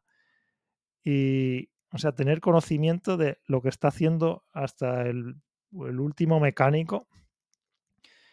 Y entonces hay mucho de promover esto dentro de la empresa.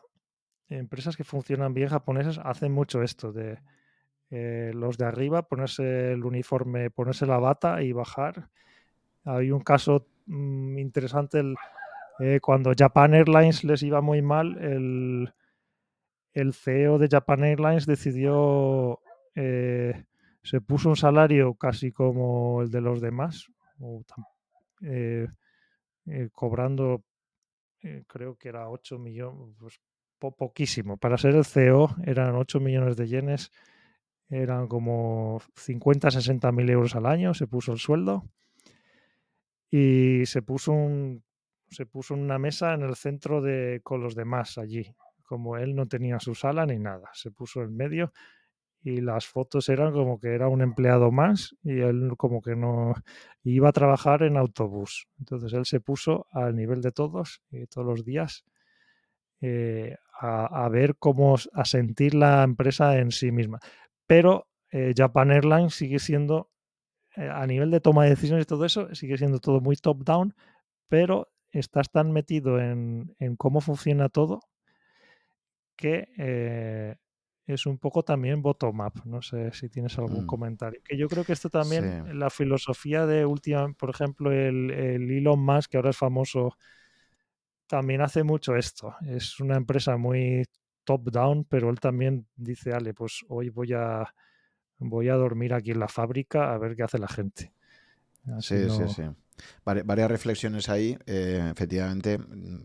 Esto también le pasó a los ejecutivos de Microsoft, eh, que, bueno, el típico se suele decir, en inglés se dice esto de comer tu propia comida de perro, ¿no? O sea, eh, tú, tú, no puedes tener una empresa que funcione bien cuando los directivos no consumen el producto, ¿no? Entonces es famoso también que iban en un crucero unos directivos de Microsoft y de repente les da por probar, no sé qué, qué software, no sé si era el Office o algo, y dijeron, pero esto cómo puede ser tan endiabladamente complicado de utilizar, ¿no? Y luego cuando volvieron dijeron, chicos, la usabilidad que hay aquí es nefasta, ¿no? O sea, pues es lo típico, un directivo que ya no usa su producto, está a, a, al plan final financiero, a otras cosas y tal, ¿no? Eh, entonces. Eat, eat your own food. Sí, exacto. Que algunos lo que prefieren utilizar cosas más positivas como tómate tu propio champán o cosas así, ¿no? Pero, pero, pero, pero es verdad que, que, es verdad que si tú no eres el primer usuario de tus productos, y yo creo que ahí, por ejemplo, Steve Jobs era clave esto, ¿no? Eh, que se cuenta la anécdota, contaba un directivo de Google que estaba en misa un domingo por la mañana y, y le llama Steve Jobs. Y dice, mira, estoy con Dios ahora y luego voy a ver al otro Dios. y le llama un domingo por la mañana y, y era Steve Jobs y le dice, hola, y era, era un, un responsable de Google que estaban trabajando en Android, ¿no? Y le dice, mira, es que está viendo el icono que vais a sacar ahora en Android de nuestro y tal, y es que no me gusta nada, ¿sabes? Y dice, oye, Steve, sí, muchísimas gracias, eh, son, es, es, el domingo 12 de la mañana, ¿no? Y dice, ya, pero es que te tenía que llamar porque lo he visto y no lo puedo soportar. Es, es horrible, no me gusta. Entonces, claro, Estillos era el primer usuario del producto y eso era importantísimo, ¿no? Pero volviendo al tema este de top-down y bottom-up, efectivamente, eh, eh, aquí, por ejemplo, tú piensas en el ejército, ¿no? Hay un libro interesantísimo que no sé si lo conoces, que publica un comandante de un submarino nuclear americano, porque tú imagínate algo tan jerárquico como, como es el, el, ejército y en un submarino. Entonces, este tiene un libro que se llama Ter the Ship Around, o sea, que lo han traducido al español, eh, es como darle la vuelta al, al barco. Eh, él llega a ese submarino, era el peor de su categoría, y entonces él, aplica una estrategia de bottom-up, o sea, él dice, oye, aquí la toma de decisiones, yo no voy a ser como capitán del submarino y va a haber una jerarquía muy clara, sino que vamos a hacer lo contrario, yo voy a delegarla, y lo que quiero es que vosotros, cada uno en vuestra área, toméis iniciativas y tal, y entonces escribe el libro luego porque, porque pasó de ser el mm. peor a, ser el mejor en su categoría, ¿no? Y era como un experimento súper interesante de cómo en algo tan jerárquico como el ejército, y en, un, porque además tiene mucho sentido que sea muy jerárquico cuando tú estás en un barco conviviendo mucha gente, imagínate ahí, ¿no? A, priori, el, que sea un sistema muy descentralizado, ¿no? Parece como que cede, está cediendo mucho el, respeto, la disciplina y tal, ¿no? Y esto, lo, aplica, ¿no? esto es muy interesante. Luego me dices cómo se llama este libro. es muy interesante. sí, lo pondré. Claro, esto, se conecta un poco a lo que estaba. Es, es la idea que estaba intentando yo decir que aunque, aunque tengas una jerarquía top-down, la jerarquía es top-down, pero la toma de decisiones no tiene por qué ser top-down. No sé si me explico, que es un poco lo que estabas explicando, que puede ser, puedes estar en el ejército, porque un ejército tiene que ser por, mantiene, mantiene la naturaleza, mantiene unos rangos de, tiene que ser top-down, pero la toma de decisiones, si vas, en inglés está la palabra empower, si le das, si le das empowerment, les das, la pues capacidad de decidir. Entonces seguramente tomes así, también no tienen que ir todas las decisiones arriba, sino que aquí estas decisiones se van a tomar aquí, estas aquí. Y esto también está el gráfico famoso de. Está el, gráfico famoso eh, por internet de cómo es la, jerarquía de, Amazon, que es Amazon es muy jerárquico, y Microsoft también. Luego está la jerarquía de Google, que es como todo un montón de grupos, pero se están, se están disparando y peleándose unos con otros, que eso tampoco es bueno. Entonces hay si das demasiada libertad, como en Google, a que cada uno haga, al final terminas como que se están creando grupos dentro de la empresa donde compiten unos con otros, ¿no? Que esto también, el argumento de Google también era que esto es bueno porque este, si este equipo termina con una idea mejor que esta, esta morirá y esta ganará. Y para alguna, para alguna cosa les funcionó, para Android les funcionó esta estrategia, mm. para otras empezaron a a competir dentro de la misma empresa. Entonces hay una línea muy fina donde yo creo que hay que eh combinarlo todo, ¿no? Si, si das libertad, al final termina, mm. sobre todo en un entorno muy grande, llega un momento, los seres humanos, está el... No sé si hay un mito también con el Dunbar, a partir de 150 personas, a lo mejor no hay un número concreto, pero yo creo que cuando un grupo de personas en general, no ya empresas, sino en general, nos tenemos un objetivo y tenemos que conseguir algo juntos, a partir de cierta cantidad de 100, 200 personas, es tan complejo que es necesaria un poco de jerarquía, porque si no terminas con una anarquía total y, no y al final terminas separándote. Entonces hay, como una línea fina de eh, dar libertad todo lo que puedas, pero necesitas como una dirección, ¿no? Para llevar el barco. Sí, justo, justo iba a comentar esa segunda derivada, porque para mí la clave es, como te decía antes, creo que si vienes de una sociedad de samuráis, de maestros artesanos que, saben muchísimo, el modelo artesano eh, maestro-aprendiz tiene todo el sentido que sea top-down y tiene todo el sentido que el aprendiz sea humilde y muy respetuoso, porque estás para aprender, ¿no? Y en esa relación uno a uno eh, es muy claro el aprendizaje, ¿no?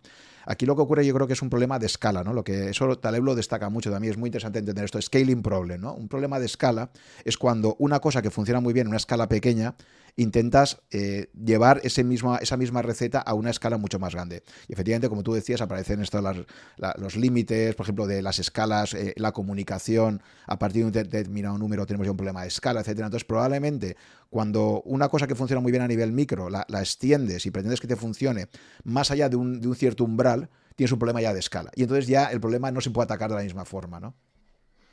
Sí, esto es, por ejemplo, lo que dices tú de a nivel de a nivel de artista o de samuráis era muy de el maestro, por ejemplo, lo que le decías tú de en la cocina, ¿no? Si vas a ser maestro de sushi o un artista de que se dedica, no sé, a, cultivar bonsáis o, por ejemplo, a ti, que te gusta el té, pues cómo cultivar el té verde. Estas son tradiciones eh, que van de familia, de, de van muy en familia, ¿no? Y está el término tú también, no, no, es que no puedas superar, está lo de en algún momento puedes superar a tu maestro, pero llevará, llevará un tiempo. hay una palabra en mm. japonés que es shuhari, que es, eh, son como tres fases. ¿no? Tu, primera fase es entender las cosas fundamentales. Y para esto eh, es, como, es como entender, puedes, puede parecer un poco extremo, pero muchas veces son como en el mundo de las artes marciales japoneses también es como necesitas 10, 15, 20 años. Y esto para alguien como, como yo a veces, ¿cómo puede? Para, para, entender lo fundamental, ¿por qué necesito tanto tiempo? ¿no? Es como quieres, quieres, quieres entenderlo, quieres pasar al siguiente paso más allá, sobre todo la mente creativa. Y el siguiente fase es como ya puedes tener tus propias ideas, ¿no? y rebatir a tu maestro. Decir, ah, no, pues voy a hacer el sushi, yo creo que es mejor así, la puedes rebatir y tutear. Y la tercera fase es la fase donde tú ya vas a ser eh, un maestro y entonces ya puedes crear tu propio estilo. Dice, pues este va a ser el estilo de eh, cultivar bonsáis eh, de mío o va a ser mi propio estilo de, judo y creo mi, creo mi dojo con un nuevo estilo de judo y tal. Pero esto tiene que ser cuando ya llevas 50 años y has entendido mm. eh, lo fundamental, que esto también es el... Y nunca olvidar, ah, y esto es como la, estas tres fases, nunca tienes que olvidar la primera, que es la del espíritu del principiante, que esto también es muy japonés, tener espíritu de principiantes, nunca olvidar eh, si, si, eres, por ejemplo, si, si, tocas el piano, aunque lleves 50 años, eh, seguir practicando las escalas y hacer ejercicios todas las, todas las mañanas. Mm. Esto es el ejercicio de principiantes. Si artes marciales, practicar los mismos katas que practicaste el primer día de clase. Aunque lleves 50 años y seas un experto y el mejor del mundo, tienes que seguir practicando lo que aprendiste el día 1 este espíritu de principiante, no perderlo, porque esto, esto, esto a mí sí que me gusta esta idea, porque a veces cuando te, cree, te empiezas a creer, te va bien en la vida en algo, te empiezas a creer que eres un experto o que sabes, ya te lo sabes, no eres un experto, pero ya, ah, ya me lo sé. Y te pero de alguna manera te empiezas a olvidar de los fundamentos. Entonces, este recordatorio de decir, ah, pues igual tengo que volver a, a los fundamentos, ¿no? A lo que, para que no se te olvide. Sí, eso. conecta con la humildad que dices. Sí, conecta con la humildad, sí. También varios, comentarios al respecto. Eh, yo que soy un apasionado del ajedrez, recuerdo que Mijail Tal, que era, era un jugador ajedrez mítico eh, de ataque, fue campeón del mundo solo un año, pero todo el mundo lo recuerda. Fíjate, solo estuvo un año de campeón mundial. Y él siempre decía que de vez en cuando le gustaba ver en la televisión soviética eh, iniciación al ajedrez, fíjate, un campeón mundial que había sido. Y él decía, me gusta ver esos programas porque simplemente me están explicando lo básico del ajedrez, pero lo disfruto porque es como me están, conectado con lo que tú decías, ¿no? Me están repasando cosas muy, muy básicas pero que, pero que me viene muy bien a mí, o sea, y, decía, ostras, qué curioso, ¿no? Y conecta un poco con lo que tú este dices, ¿no? Sí, porque esto también esto que, esto que pasa cuando estás a este nivel, también está jugando al ajedrez, pero a lo mejor está tomando decisiones y jugando, tomando decisiones intuitivas que ni él mismo sabe explicar ya porque está tomando, porque están dentro de él. Está, es un nivel maestro, maestro, maestro.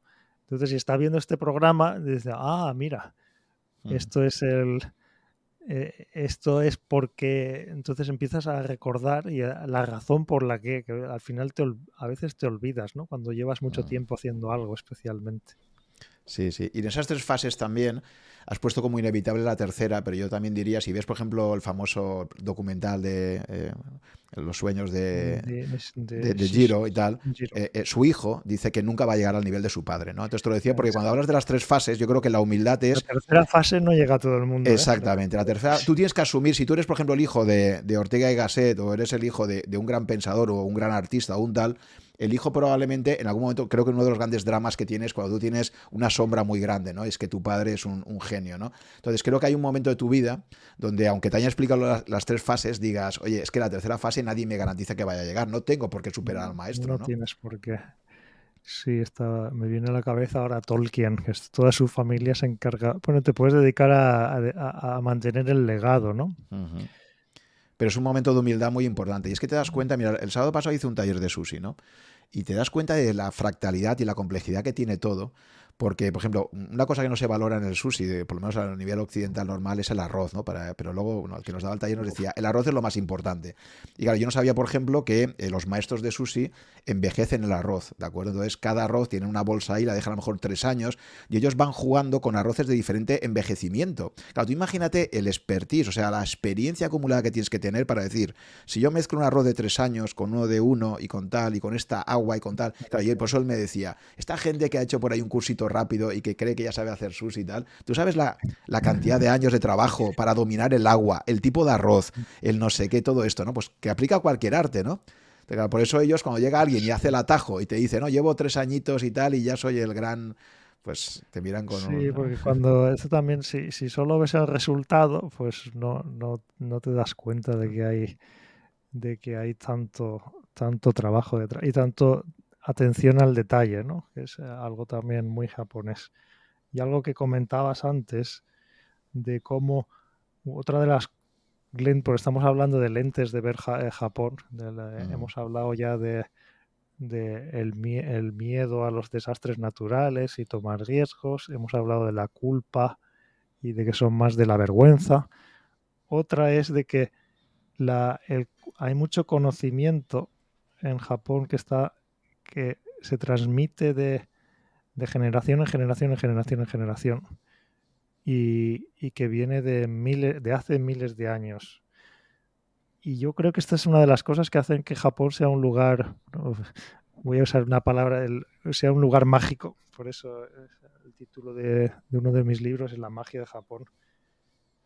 Y cuando vienes aquí, las primeras veces es como que notas que algo, hay, algo que en general es diferente, ¿no?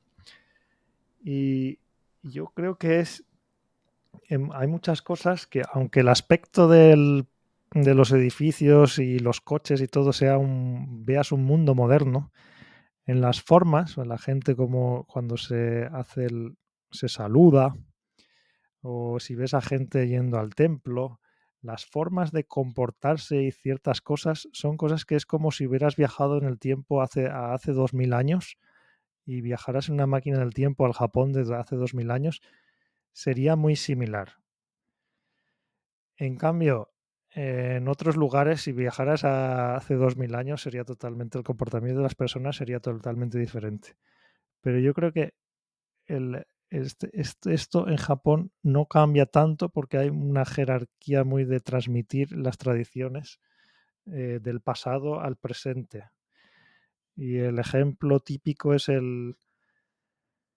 En, nosotros somos mucho más de, vale, voy a conservar esta catedral o esta iglesia y tiene que estar tal cual y aunque lleve, ya tenga mil años y esté un poco eh, se, está, se está cayendo, hay que mantenerla, restaurarla un poquito, pero tiene que, si se pierde la forma original, ya no, es, ya no pierde su valor histórico y tal. En Japón está el, santuario de Ise, que tiene más de, bueno, el, tiene más de 2000 años, pero cada 20 años se destruye entero. Entonces, yo, yo lo he visitado, el, el templo de, el santuario de Ise, pero yo visité la versión anterior, porque lo destruyeron hace unos años. Entonces ya si voy a visitarlo, voy a visitar eh, un santuario nuevo y, si me espero otros años lo van a volver a destruir y lo van a construir otro. Ahora, ¿cuál es la gracia de esto? Porque es el, es el santuario de Japón más importante, es el más importante de Japón, pero siempre está nuevo, porque siempre lo destruyen y lo construyen otra vez. Pero el, el manual para construir para construirlo, los mapas, los mapas están escritos a mano en unos pergaminos que van pasando de generación y están construidos por las mismas familias. Entonces, si tú naces en una de esas familias, tu vida queda un poco, te, te tienes que dedicar, es como que ha llegado, tu vida es aprender a cortar y también ahí, si empiezas, yo ahí estuve viendo documentales si empiezas ahí, hay toda una tradición de hay que cortar los árboles, siempre son de, la, de una misma zona, de unos, de unos bosques que hay allí en Ise. Y para no desgastar mucho los bosques de un lado, van rotando y van ponen, cortan los árboles de aquí para construir el santuario estos 20 años y luego los cortan de aquí para construir el tal y los llevan por el río, los, los troncos, lo, también los, los limpian con agua del río de allí, siguiendo todo un ritual que es igual que hace miles de años. Y esto va todo de boca a boca y siguiendo estos mapas. Entonces tú estás viendo un, estás viendo, si ves cómo se, si ves la construcción también, estás viendo cómo se estaba construyendo un edificio hace miles de años, que es algo que hoy en día, eh, bueno, está el típico ejemplo de las pirámides, eh, que ya no se perdió el conocimiento, nadie sabe cómo se construyeron las pirámides. Puedes ir a Grecia y ves el Partenón que está casi caído, pero no puedes. Yo creo que ahora no sabría nadie cómo construir el Partenón a no ser que usaras grúas de hoy en día. Para construir el santuario de Ise no se no usan ninguna grúa ni nada, ninguna tecnología actual. Se construye todo siguiendo. De hecho, no pueden usar ni tornillos ni clavos. Hay que cortar toda la madera de forma que encaje y construir el santuario. Entonces, esto es una de las cosas que a mí yo creo que también me, fascinan de Japón, que el conocimiento es muy de boca a boca y de, y de maestro a discípulo, como estás diciendo tú, que puede llevar toda una generación y son muy cuidadosos a que no se pierda ese conocimiento. Esto es interesantísimo lo que cuentas. Eh, ahí veo dos, dos ideas. ¿no? Una, es un tema primero de gestión de riesgos, es decir, como estás abierto a que, a que cualquier cosa pueda desaparecer por un desastre natural, han montado un sistema de gestión de riesgos donde dicen, si esto no se destruye de forma natural, lo voy a destruir yo para asegurarme que sea capaz de... O sea, es una estrategia bastante antifrágil, ¿no? Y, luego está el tema del conocimiento tácito, ¿no? Como tú comentabas, efectivamente, es fascinante, porque el conocimiento puede ser explícito o tácito. Explícito es el que tú puedes documentar en un manual. El tácito es el conocimiento que solo puedes transmitir por la observación del maestro, ¿no? Entonces, por ejemplo, un, caso, has comentado las pirámides de Egipto, pero hay un caso muy conocido que son los violines Stradivarius. Tú ahora coges a un, a un artesano y le dices, reprodúceme un violín Stradivarius. Nadie consigue sacar que suene igual que como sonaba un violín de Stradivarius, ¿no? ¿Por qué? Porque había unas técnicas ahí, un, un conocimiento tácito, que cuando desaparece el maestro se ha perdido, desgraciadamente, en el mundo occidental. Y en cambio los japoneses, como tú estás comentando, y es interesantísimo, han tenido la capacidad para eh, decir, oye, voy a asegurarme de que el maestro transmita toda esa parte tácita antes de que desaparezca, ¿no?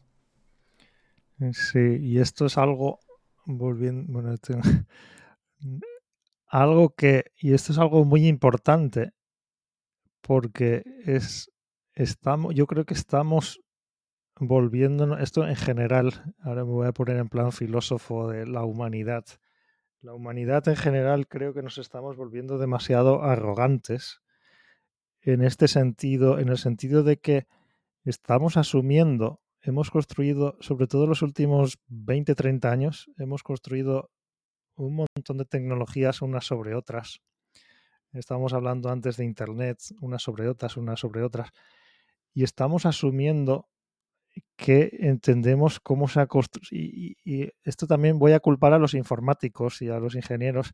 Siempre eh, dependemos mucho, de, creamos una capas de abstracción. Crea una capa de abstracción y encima construyes otra, otra, y luego otra, y luego otra, y luego otra.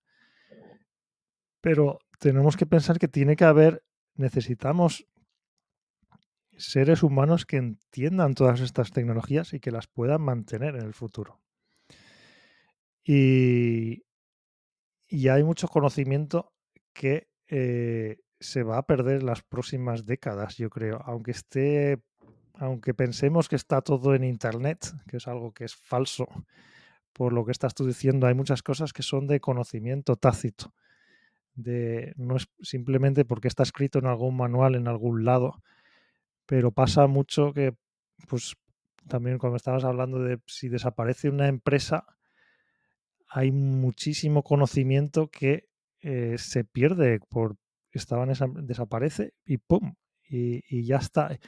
Y a lo mejor el 99,9% era pues no pasa nada pero se perdió ahí algo que era clave para yo qué sé para para la tecnología que se utiliza para crear turbinas en los aviones. Y a lo mejor perdemos esa, ese conocimiento y luego hay que no sé si me explico, es, es, algo que yo creo que deberíamos ser más cuidadosos eh, en general. No, no hablo ya de Japón, sino de, de todos, de, de ser conscientes de que tenemos que crear tecnologías, entenderlas e ir construyendo unas sobre otras. Sí, por ejemplo, eh, Christopher Alexander también, que es un autor que me fascina, que te comenté el otro día y tal. Un, Ah, sí, un sí. arquitecto, un arquitecto que fue catedrático en Berkeley y tiene unas obras maestras espectaculares. Él también comenta que cuando uno ve una obra, por ejemplo, una catedral, hay que entender que ese artesano que lo estaba haciendo tenía una profunda fe, ¿no? Entonces dice que, que cuando tú estás haciendo algo, cuando estás creando arte, eh, también tu espiritualidad está presente ahí. O sea, tú puedes verlo desde fuera, pero probablemente si no tienes tu mismo, tu mismo contexto espiritual incluso, no, no lo vas a hacer de la misma forma, ¿de acuerdo? Hay, hay, una parte ahí como muy intangible. Entonces él decía que los grandes constructores, o sea, estaban imbuidos de su propia fe y que esa, esa, propia fe la proyectaban a nivel artístico, ¿no? Entonces decía que si ahora coges a una persona que, por ejemplo, no sea creyente o que no tenga, que tenga un contexto cultural eh, o mental completamente distinto, aunque técnicamente se le pueda aproximar bastante, no va a sacar exactamente eso, porque ese componente más espiritual no lo tiene, ¿no? Una cosa también súper interesante, sí, ¿no? O sea, eso, eso, es a nivel de artista, sí, de, depende del artista. Eso es cuando ya puedes, eres un artista, en el mundo del, arte, sí, es, puedes ver el... Cuando eso llega al momento que tienes tu estilo, ¿no? Es como... Y hay gente que desarrolla más un estilo u otro. Uh -huh.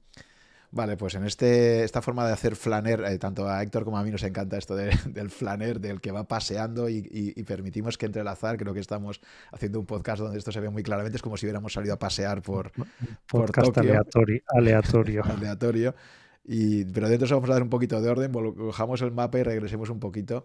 Si te parece, recuperamos lo, un poco lo que ha sido tu, tu trayectoria por, en Japón. Y entonces creo que empezaste trabajando en Nintendo, ¿no? Luego de ahí pasaste a, a Twitter y en algún momento dado decides publicar tu primer libro, que creo que es en el año 2008, ¿no? Cuando publicas eh, un JIC en Japón, ¿no? Entonces, a partir de ahí, eh, además de trabajar como ingeniero informático, entras en el complejo y apasionante mundo del de autor de libros, ¿no? Entonces, me gustaría que, que, me comentes un poco toda esta faceta tuya como, como escritor y, y, y, la industria la industria editorial que hay detrás, ¿no? Porque creo que eres un ejemplo muy bueno, como si alguien hubiera invertido en ti en Venture Capital y hubiera dicho, oye, voy a hacer una serie de apuestas por producir diferentes cosas y ha habido una de ellas que ha sido el, el, libro Ikigai que se ha convertido en un fenómeno editorial mundial.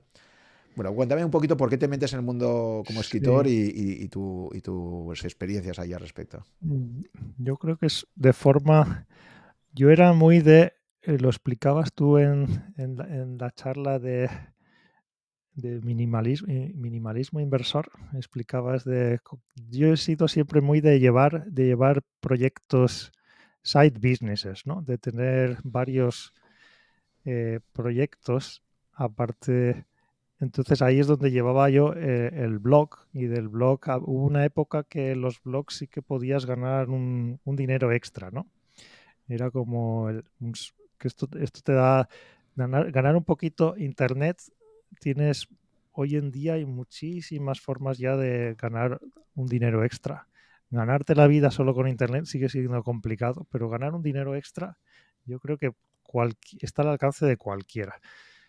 Y esto ayuda a, a tener, pues, eh, te va motivando a hacer ciertas cosas o, no. Entonces a mí el blog, empezar a ganar un poquito de dinero con el blog, a mí me animó mucho. Y luego también no solo directamente con el blog, sino con otras cosas alrededor del blog. Muchas veces la gente se piensa, ah, no, voy a hacer esto. Por ejemplo, tú ahora tienes el podcast y ganar dinero directamente con un podcast, pues yo creo que no es, no es fácil, es, bastante complicado. Entonces, si te obsesionas con eso, igual no es, no es eso. Puede ser un vehículo para luego que te salgan oportunidades alrededor que sí que te van a dar dinero o, o algo gratificante en la vida. Y a mí el blog me dio esto. Yo cuando reflexiono, mi vida habría sido totalmente diferente si no hubiera tenido el blog. El blog, eh, como empezó a crear, de hecho, sin el blog yo ahora no estaría aquí hablando contigo, a crear una serie de conexiones y a, conocer a cierta cantidad de gente que tenía como los mismos intereses y las mismas ideas y también venían oportunidades a pues eh, vas a, para ir a dar una charla aquí o un proyecto de consultoría aquí. Y luego estaba la publicidad del blog. Entonces todo esto me iba motivando. También tenía veintipocos años y digo, anda, mira, aquí puedo ganar un dinerito extra. Eran los, los principios de Internet donde podías empezar a usar eh, Google lanzó el AdSense y tú ponías el AdSense y ala, y, veías ahí el dinerito subiendo todos los días. Estabas ahí en plan, cuando ves eso por primera vez en tu vida, estás ahí mirándolo todo el rato. Ahora, ahora ya no lo miras, pero en aquella época yo me acuerdo, ah, mira, es una, una motivación. Y claro, esto a mí me motivaba a el blog es básicamente, yo me llegó un momento en que me di cuenta que yo lo que realmente disfrutaba no era, dejando aparte lo del dinero, lo que yo realmente disfrutaba era escribiendo. Y esto también me pasaba en todos mis trabajos de ingeniería. Yo al final siempre terminaba siendo la persona. Eh, me gustaba mucho programar eh, como ingeniero de software y pensar cómo iba a funcionar un sistema pero yo disfrutaba mucho documentando cómo iba a funcionar algo, escribiendo documentos sobre, era, yo creo que ahora estábamos hablando de, siendo un poco, yo creo que era de los, de los mejores, no el mejor, pero era, era bastante bueno documentando cosas. Y no es muy difícil, porque en este mundo del, del software la gente suele ser muy buena, suelen ser cerebros que son muy buenos resolviendo problemas, pero no son muy buenos explicando. Y yo me di cuenta que yo era un poco al revés. Era más bueno explicando que resolviendo problemas. Había gente, sobre todo en el CERN, yo conocí genios que eran, me superaban 20.000 veces, eran genios. Pero yo era mejor explicando. Entonces yo ahí em, empecé a pensar, pues igual voy a poner más energía en esto de explicar, voy a, voy a intentar explicar Japón, porque no, la idea era que como yo no entiendo nada de Japón, entonces lo que vaya entendiendo lo voy, lo voy explicando en el blog y lo voy escribiendo. Y llegó un momento que había escrito tanto que dije, pues lo voy a poner en un documento y lo voy a llamar libro. Y el primer título era Libro de Cultura Japonesa. Es un libro, es un título malísimo, pero, pero allá que fue. Y este documento lo envié a muchas editoriales eh, que también era siempre buscar, buscar los emails, buscar las editoriales, yo no tenía ni idea. Y todos me dijeron que no, no me contestaron. Esto también es un ejemplo en, la vida. La mayoría te van a decir que no, te van a ignorar, pero con, que te funcione una ya puede, puede ir bien. Entonces yo estoy eternamente agradecido siempre a, a Oscar de Norma Editorial, que él me dio la oportunidad, él dijo que sí, eh, que tenía que trabajar mucho más en el manuscrito, etcétera, pero que sí, que vamos a hacer un libro juntos y se titulará Un Geek en Japón. Y, fue, y ahí después de, estuve, de hecho empecé a escribirlo en el, podríamos decir que tardé, se publicó en el 2008, pero ya estuve dos o tres años trabajando en el libro para que la, forma final de cuando salió en el 2008, que cumplirá 15 años y sigue, es un libro que se ha convertido en un, un libro, nunca, nunca ha sido como un bestseller, pero ha sido un libro que siempre vende un poco todos los años. Y este año, ahora en abril, cumplirá 15 años que se sigue publicando. Es un libro Todavía no es Lindy, pero pronto a ver si se convierte en un libro Lindy. sí, que se caracteriza por tener un formato un formato eh, muy visual, ¿no? Entonces yo creo que es diferente ya, o sea, como objeto, es decir, que, que, el Kindle le, compite mal, ¿no? Todas las versiones PDF, porque es un libro que disfrutas, o sea, lo que se dice, es una mezcla de coffee, coffee book, ¿no? De estos de, coffee table book, ¿no? O sea, que te dicen, ¿no? del libro de mesa, o sea, que disfrutas ya la calidad de las imágenes, eh, y luego que el contenido es muy bueno, porque siempre es ese equilibrio, ¿no? Hay, libros que son muy de mesa de café, pero que solo vas por las fotos y, el contenido es malísimo, pero aquí también la, parte de, texto está muy condensada y, da muchísima información. De hecho, yo me acuerdo que me lo compré antes de mi primer viaje a Japón y, hablando allí con un japonés me decía, ¿tú cómo, ¿tú cómo conoces tanto a la forma de ser los japoneses? ¿no? Digo, Lo he leído, ¿no? me he informado. Y entonces, decir que es un producto único en el sentido de que no es el típico libro que compras y por ejemplo, luego lo de Ikigai ya sí que es un formato de, libro típico, ¿no? O sea, eh, que esto lo puedes consumir en un Kindle y, bueno. Sí, el, de hecho Ikigai, el libro de Ikigai, un dato curioso, está lleva unos meses, ha entrado en la lista, es de los 100 libros más pirateados del mundo. Y todo el mundo me manda en plan cachondeo, Héctor, mente tu libro. Y yo, bueno, no hay nada que pueda hacer pero sí. Sí, porque tengo, tengo el honor de ser. yo creo que es algo, no sé. Eh, eso te, ayuda, te eh, ayuda a conocerlo más, ¿no? En, España Rayo, por ejemplo, dice eso, que cuando eh, Rayo ha sacado su libro de, anti-Mars y, antes de, creo que el primer día que lo lanzó, al día siguiente ya estaba pirateado por ahí, decía, para mí es un honor y seguro que habrá mucha gente que lo conocerá gracias a eso y luego lo acabarán comprando, tal, o sea que... Sí, bueno. Oye, pues volviendo al libro, tú sacas este primer libro, inicialmente para ti es un placer el mero hecho de, hacerlo, ¿no? De, porque ahí metes muchísimas fotografías tuyas que tienes, ¿no? Que te encanta fotografiar, ¿no? Sí, entonces, sí, ahí combiné las dos cosas. Mi pasión en esos momentos era la fotografía y escribir.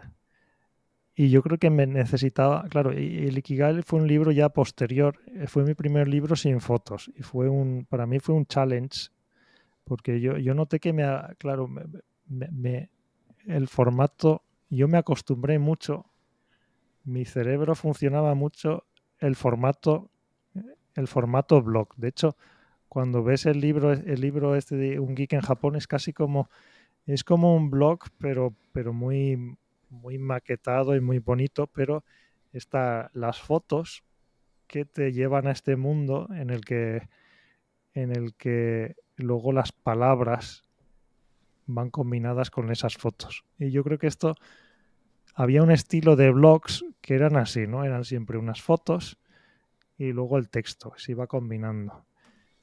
Sí, de hecho, de hecho, perdón, eh, ¿recuerdas? Es que estaba intentando ver si lo encuentro por aquí. Para mí hubo un libro clave que me ayudó muchísimo a entender lo que era una comunidad online, que seguro que tú lo conocías también porque era, era un autor mítico, era un profesor del MIT que montó una, que montó una comunidad de fotógrafos que tú seguro que la conocías, porque eh, es Tom and Guide eh, saca, es, un profesor del MIT que lo digo porque él, saca el libro para explicar lo que es una comunidad online y pone muchísimas fotografías suyas también, o sea, utilizaba, eh, entonces salía una foto con su perro y ah, ¿sabes cuál es? ¿no? Porque Sí, sí, sí, sí, ahora no me acuerdo del Sí, o sea, este era un profesor del MIT que, el tío fue un pionero eh, en lanzar una comunidad online a la altura del el año 96, 97 de fotografía, creo que era foto.net o algo así.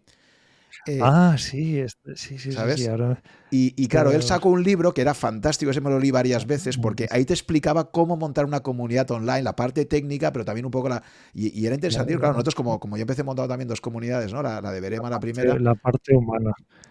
Sí, y, él lo hacía, lo digo porque lo diferencial de su libro era que además de que era muy bueno, tal, que, él ponía también, como era un gran fotógrafo, le encantaba la fotografía, la, ponía todo lleno de fotografías también el libro, ¿no? Siendo un libro sí, más, yo, ya me di cuenta con el tiempo que era como, bueno, no es realmente un, es, es un, es, al final es como que yo lo necesitaba, yo necesitaba la, yo necesitaba la foto y con la foto mi imaginación empieza a funcionar y entonces empiezo a escribir. O esta foto, o está algo curioso que veo por la calle, lo de, caminar haciendo de flaner en, modo aleatorio, pues, ah, pues esto me ha llamado mucho la atención.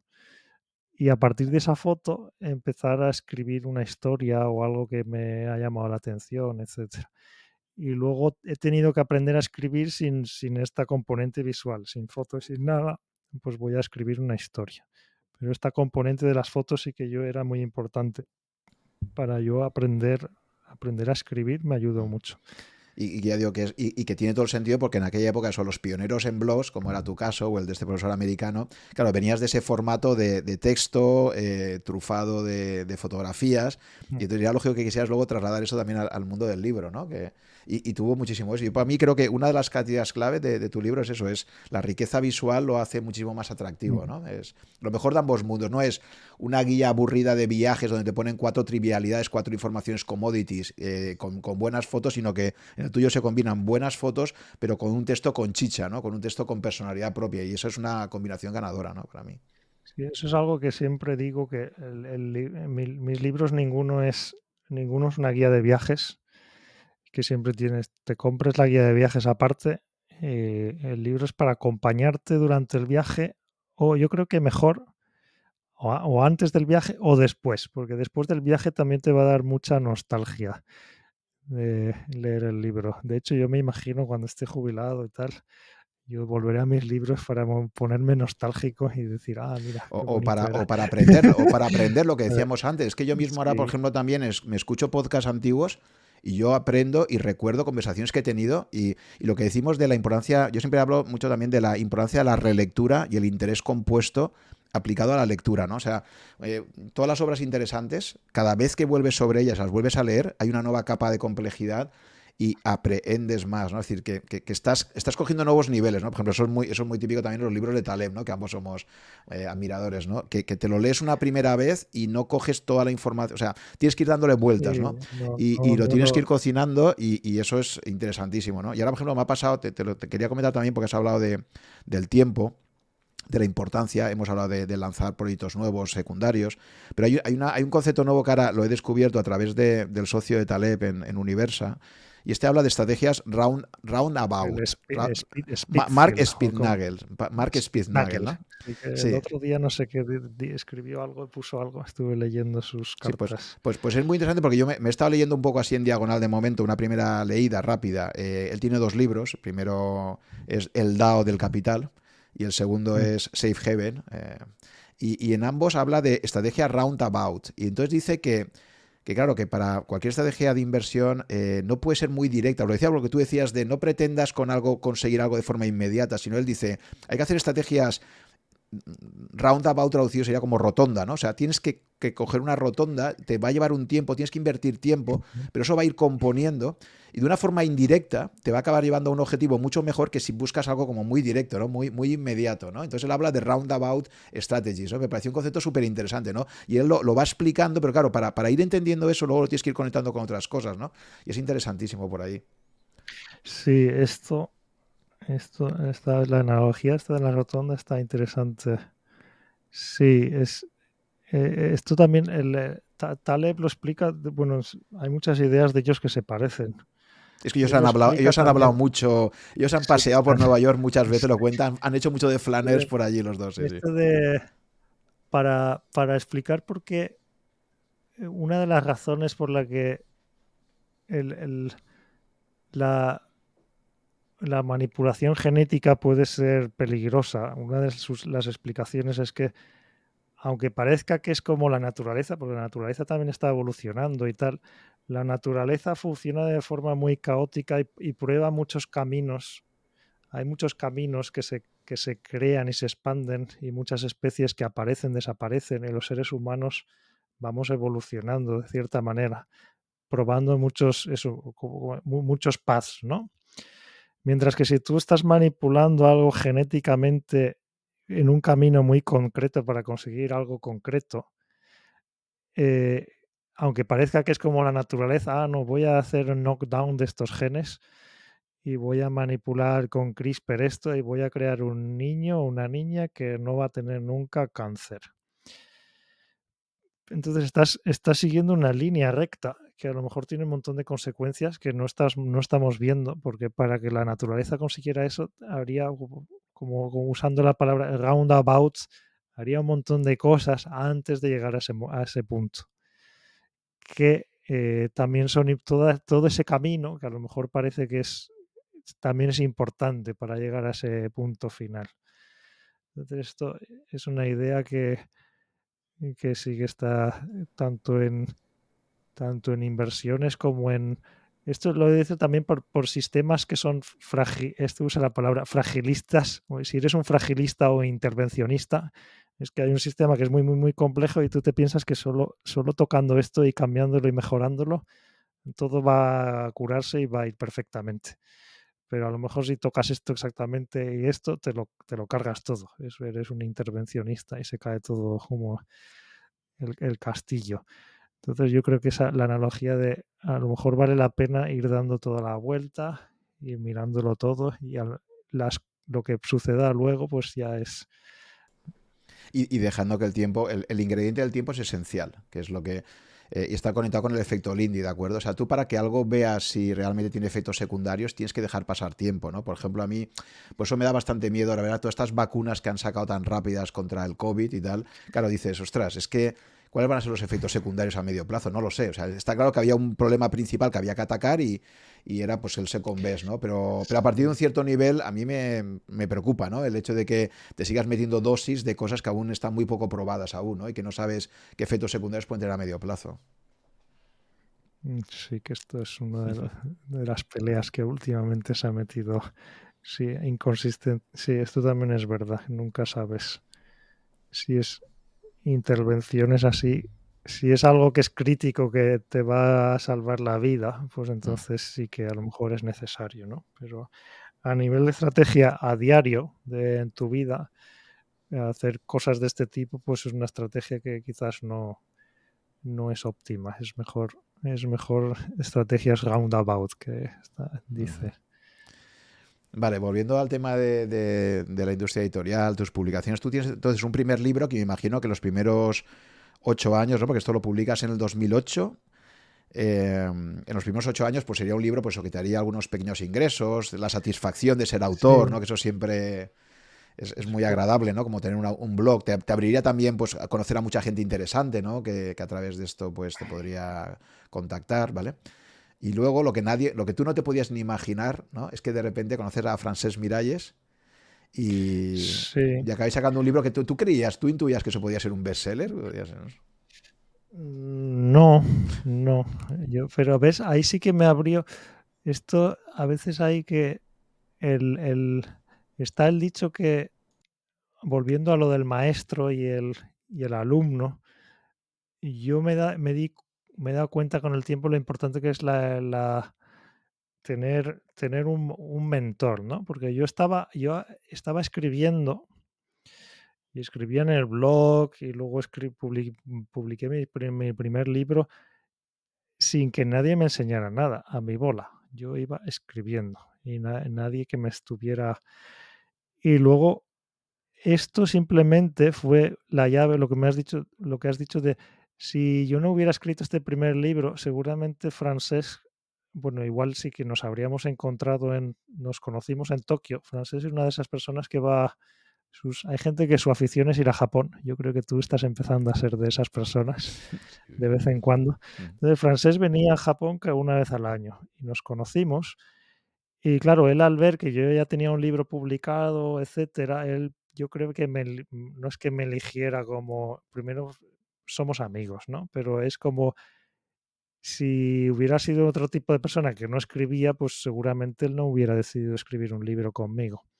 Entonces, cuando hay gente que me pregunta, oye, ¿cómo encuentras un mentor? A lo mejor, yo qué sé, si quieres, por ejemplo, tú eres, si quieres ser un chef de sushi, pues la mejor forma de, primero, aprende y lo fundamental y luego el mentor aparecerá en tu vida en cierto momento. O si estás en el mundo de las finanzas, oye, pues es que si yo tuviera un mentor que fuera un, lleva un fondo de inversión, pues yo aprendería mucho de, la bolsa y sería un crack.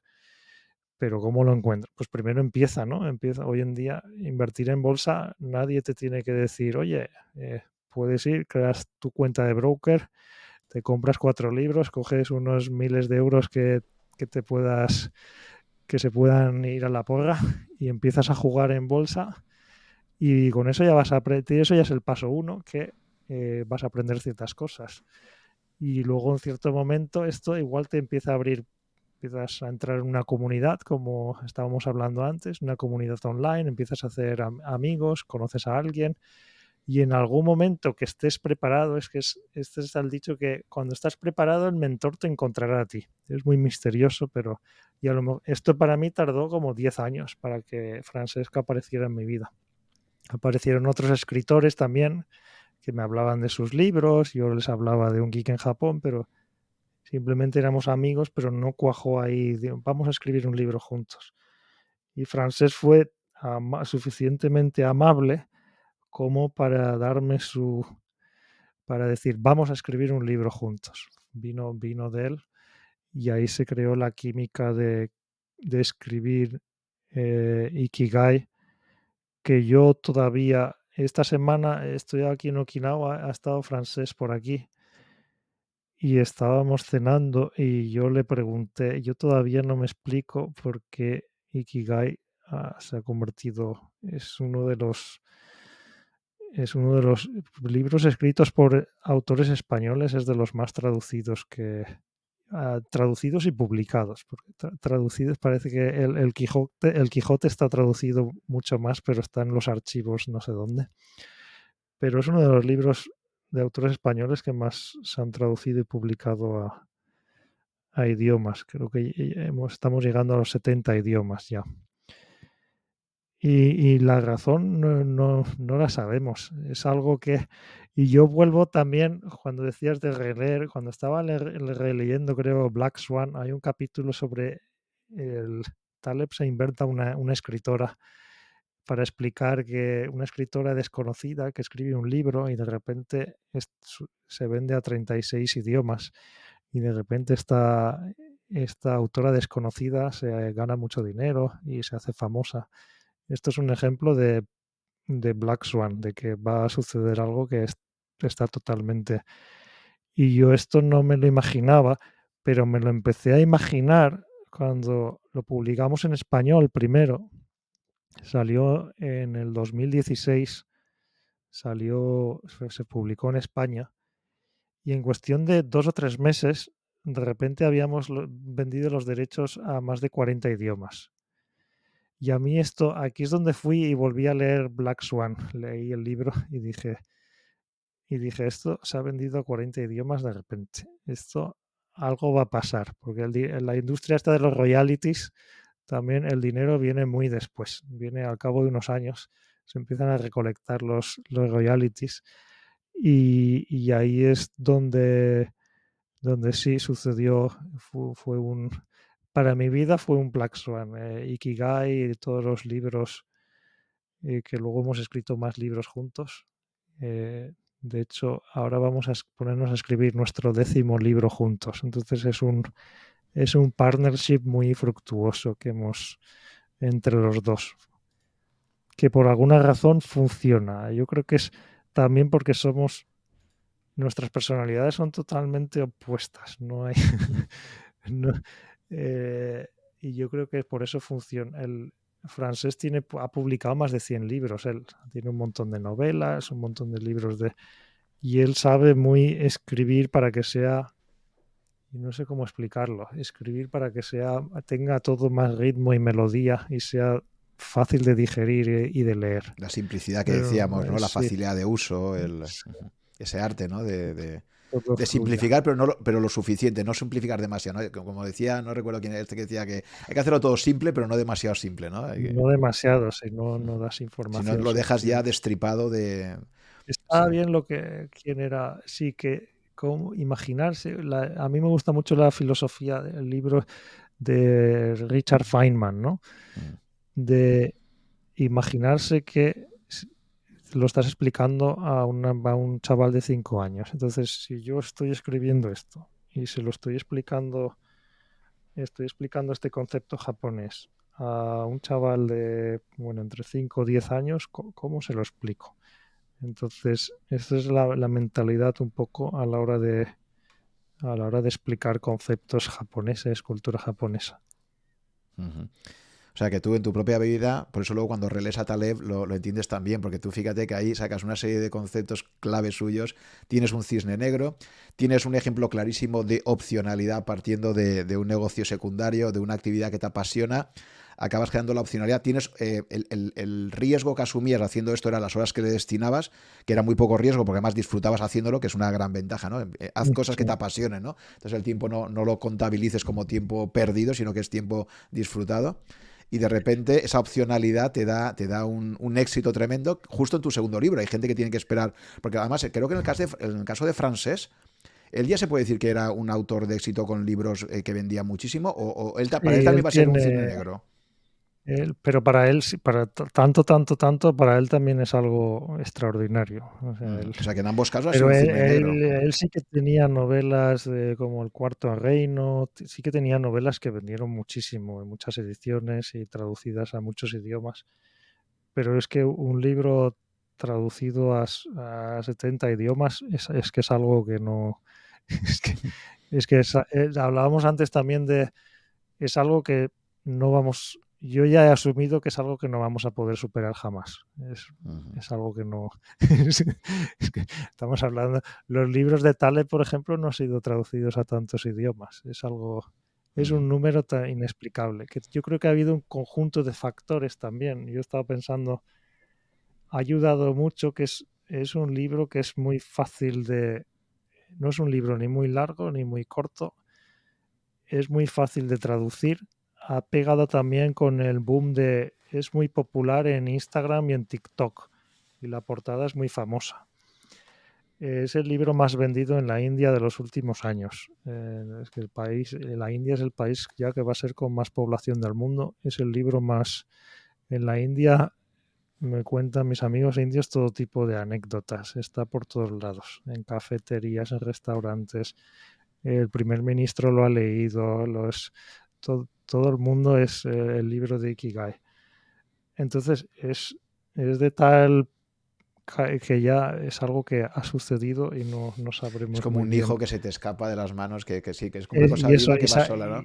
Y, se ha convertido ya en un monstruo que es. Es un monstruo que, puede tener derivadas como que aparece un consultor con traje y corbata y está en una reunión de empresa y entonces pone tenemos que encontrar el Ikigai de esta empresa y tal. O sea, ya tienes todo, tengo, a ver si tengo un amigo, bueno, tengo unos amigos que viven, eh, que bueno, que viven aquí en Japón, y Rodrigo y, Luis, y ellos trabajan, trabajan en Amazon. Y el otro día me mandaron fotos que estaban en un, exactamente, había un, un, seminario interno en la empresa que les estaban, de estos de motivación, y de repente, eh, en medio del seminario, salió la portada de mi libro, de nuestro libro, de Ikigai y empezaron a explicar lo que era el Ikigai. Y, Rodrigo y Luis me empezaron a mandar las fotos de, mira, nos están, nos están explicando aquí lo, tu libro. y sí, es como un monstruo porque ya la gente lo interpreta de mil maneras y ya es, algo que está un poco como... Eh, para mí yo también esto lo miro, pasar página y pensar en lo siguiente. Sí, creo me gusta reflexionar. Como, sí. Te pasa un poco como contaba, como contaba Nassim Taleb, que estaba ya un poco harto de ser Mr. Black Swan, ¿no? Y él decía, oye, porque para él también fue misterioso. Eh, él considera, yo creo que tú y yo coincidimos los tres en que, en que su mejor libro es Antifrágil, por ejemplo, ¿no? Pero, pero tú dices Antifrágil y la gente no lo conoce, pero tú dices Cirne Negro y todo el mundo le suena, ¿no? Pues es el típico ejemplo también de, de que es algo que, que, bueno, de forma espontánea, con azar, con tal, acaba convirtiéndose en algo que en el imaginario colectivo tiene una gran pegada. También un tema de timing, ¿no? Que podemos hablar también del tema del timing, lo importante que es siempre. El, timing de cuando salió Black Swan al mundo y eh, era el timing es muy importante, yo creo.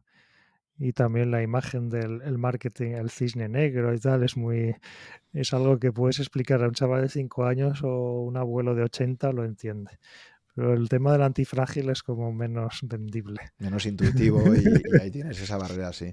Entonces, eh, desde el punto de vista económico, eh, el, quizás, bueno, quizás ya francés, como conocía muy bien la industria, ya estaba más avezado, porque el problema que tiene estas cosas es que si tu gran éxito te surge cuando tu capacidad de negociación aún es muy limitada, probablemente negocies acuerdos bastante desfavorables, ¿no? Porque te cogen de pardillo y te dicen, bueno, esto funciona así, bueno, esto funciona así si no sabes negociar y, apretar ahí, ¿no? me estás diciendo que ya a los tres meses habías vendido derechos para, para 40 países. Una, de las, una de las cosas claves y que yo me di cuenta, yo al principio mis primeros libros iba muy, iba a mi bola, ¿no? Entonces ahí sí que aprendí también gracias, gracias a Francés, que aprendí la, sobre la figura del agente literario y la importancia que tiene si quieres si quieres despegar un poquito más allá. También depende como yo recibo ahora un montón, una de las cosas de tener libros publicados es que un montón de gente te pregunta, oye, ¿qué hago? ¿Autopublico mi libro? ¿Lo publico en las editoriales? Es todo un montón de opciones y yo nunca tengo una respuesta concreta. Y bueno, sí, yo respondo, así es como me funcionó a mí, pero a lo mejor ahora ya han pasado desde que yo publiqué mi primer libro han pasado 15 años y autopublicar o hacer un Patreon de estos en Internet, pues es, otro camino que igual es mucho más fácil para empezar a, publicar tu primer libro. Pero si quieres luego pasar al siguiente nivel, eh, los, lo suyo es tener un agente literario que tú escribes un libro y el agente literario eh, es el que se encarga de, de venderte los derechos a, a editoriales y, pues, y puede manejar y entiende mucho más toda la industria. Conoce editoriales en Estados Unidos, eh, conoce las ferias. Hay una feria en Frankfurt donde se compran y venden eh, derechos de libros. Y, y yo creo que esta también es una de las razones. Esto es otro de los elementos que yo no descarto. Si yo no hubiera tenido eh, la gente, pues habría sido una historia quizás mucho muy diferente. Y esto también fue gracias a, gracias a Francés. Entonces la combinación de que él ya tenía más experiencia en este mundo, llevaba toda una vida también escribiendo libros y vendiendo derechos. Para que me imagino que los agentes literarios no te prestan el mismo caso si eres un autor ya de éxito que si eres una persona que está ah, empezando, ¿no? Porque claro, ellos al final tienen que su, su, atención, ¿no? Sí, bueno, pero a la, a la, hora de... Pero a la gente también le interesa que tú, que tú saques el mayor pellizco posible. Y al final lo, que me he dado cuenta es que tampoco eh, es una economía donde también si te pones a raspar tampoco es lo importante. No, no sé si me explico. Porque lo que vas a raspar, si en estos, en esto un, un, un porcentaje un poquito más, un poquito menos, en esto, al final eso no va a ser nada, a no ser, claro, esos porcentajes son importantes si, si lo peta luego. Si no, son totalmente de que no te vas a poner. Y para eso sí que la, la gente le interesa, es una situación win-win. Entonces, le interesa eh, negociar los mejor. Bueno, para, para ellos está, entonces está la negociación con el agente, cuánto se llevan ellos. Pero luego lo que el, agente negocia con las editoriales, intenta venderte a lo máximo posible. Eh, sobre todo editoriales en Estados Unidos, Inglaterra, que saben también eh, los agentes saben dónde pueden sacar más pellizcos, lo saben tantear. Pero este tipo de contratos se, renegocian, porque claro, ya digo, no lo mismo negociar 2016, eh, vendes derechos a 40 países, imagínate que te has atado durante 10 años con ellos ya, entonces ya dices, o sea, si luego es un éxito, ¿no? Suelen, ser a 5 entonces ahora hemos renovado y hemos pedido más, entonces suelen ser a 5, 7 o 10 años. Y ahí es exactamente, esa es una de las cosas que yo sí que me pongo más... Eh, más, más cabezón, podamos. Yo cuando me ponen la cláusula, yo es cuando leo los contratos, eh, el porcentaje de royalty no es algo que me obsesione. Ah, pues mira, pues es un por... Pero el cuándo se va a renovar, eh, sí que lo miro. Es algo a lo que voy. Y luego está también los avances, que eso es algo que no miro yo tanto, pero hay gente que lo mira mucho, porque el avance al final es, es lo que vas a ganar en el futuro pero yo sí que miro cuándo se va a renovar para que asegurarse también, también es una forma de asegurarse que la, editorial lo vaya a hacer, a hacer, bien, porque si, si, no lo hace bien, la distribución, etcétera, al cabo de cinco años la editorial corre el riesgo de que si eres un buen autor, pues te vas a otra editorial, ¿no? Que te saque el libro y lo distribuya mejor. Entonces, es, un mundo de, yo creo que el mundo de la música, el mundo de los artistas funciona mucho así. Tienes un agente o alguien que te representa y, luego están las discográficas, las productoras, toda esta industria que cada uno se lleva un trocito de la tarta y nadie, nadie gana mucho a no ser que, eh, que, lo pete, que sea un gran éxito y que sea un gran éxito cuando hablas, yo, no solo con escritores, sino con artistas, con músicos que a lo mejor sacaron una canción, un disco que fue el... y luego ya el resto de su vida pues siguen haciendo música, pero ya nunca fue... Siempre es como el gran éxito, es como un misterio o una serie de factores o el timing de que en aquella época eso era la moda y de repente hizo clic y, yo creo que se parece mucho. La, toda la industria de artistas, de, de, la música y de las editoriales es parecido. Muy bien. Em, entonces luego dices que has publicado ya seis más, nada menos. Eso no, ya no, no, consigo seguirlos todos. sí, hay, son, son tantos libros. No pido a nadie que me eh, que nos diga ya, vamos sacando libros y libros. Hace poco hemos sacado un libro que fue para mí un challenge también, fue mi primera vez eh, hemos sacado un libro de cultura india. Es la primera vez que escribo eh, sobre algo que no es japonés. Entonces, fue un challenge para mí quitarme también. Está el impostor syndrome, que se llama en inglés, Mm. el síndrome del impostor, como yo. Yo me rebelé un poco co- como si yo, yo solo sé de Japón, porque ¿cómo voy a escribir? Pero al final te das cuenta que hay escri- escribir es hay no es como el self-confidence. Sí, Mm. realmente no soy ningún experto en la India, pero puedo, puedo ver, a ver, entonces me, me metí mucho en la cultura india y, y hemos sacado hace poco un libro que se llama Namaste, que es de cultura india, y por qué nuestra teoría es por qué creemos que la India va a ser el país número uno del mundo por encima de China. Y acaban de, acaban de pasarle ya en población, creo, ¿no? India. Eh, no solo en población, yo creo que va a ser la mayor economía del mundo. Hay todo el mundo está como, ah, la China va a ser. Yo creo que la India es una cultura con cierta disciplina y lo que hablábamos antes del duty. la las empresas de tecnología indias es increíble. Eh, entonces, nuestra teoría es que la India eh, va a ser el país número uno del mundo. Y la versión en inglés de Namaste hemos vendido los derechos a Penguin también.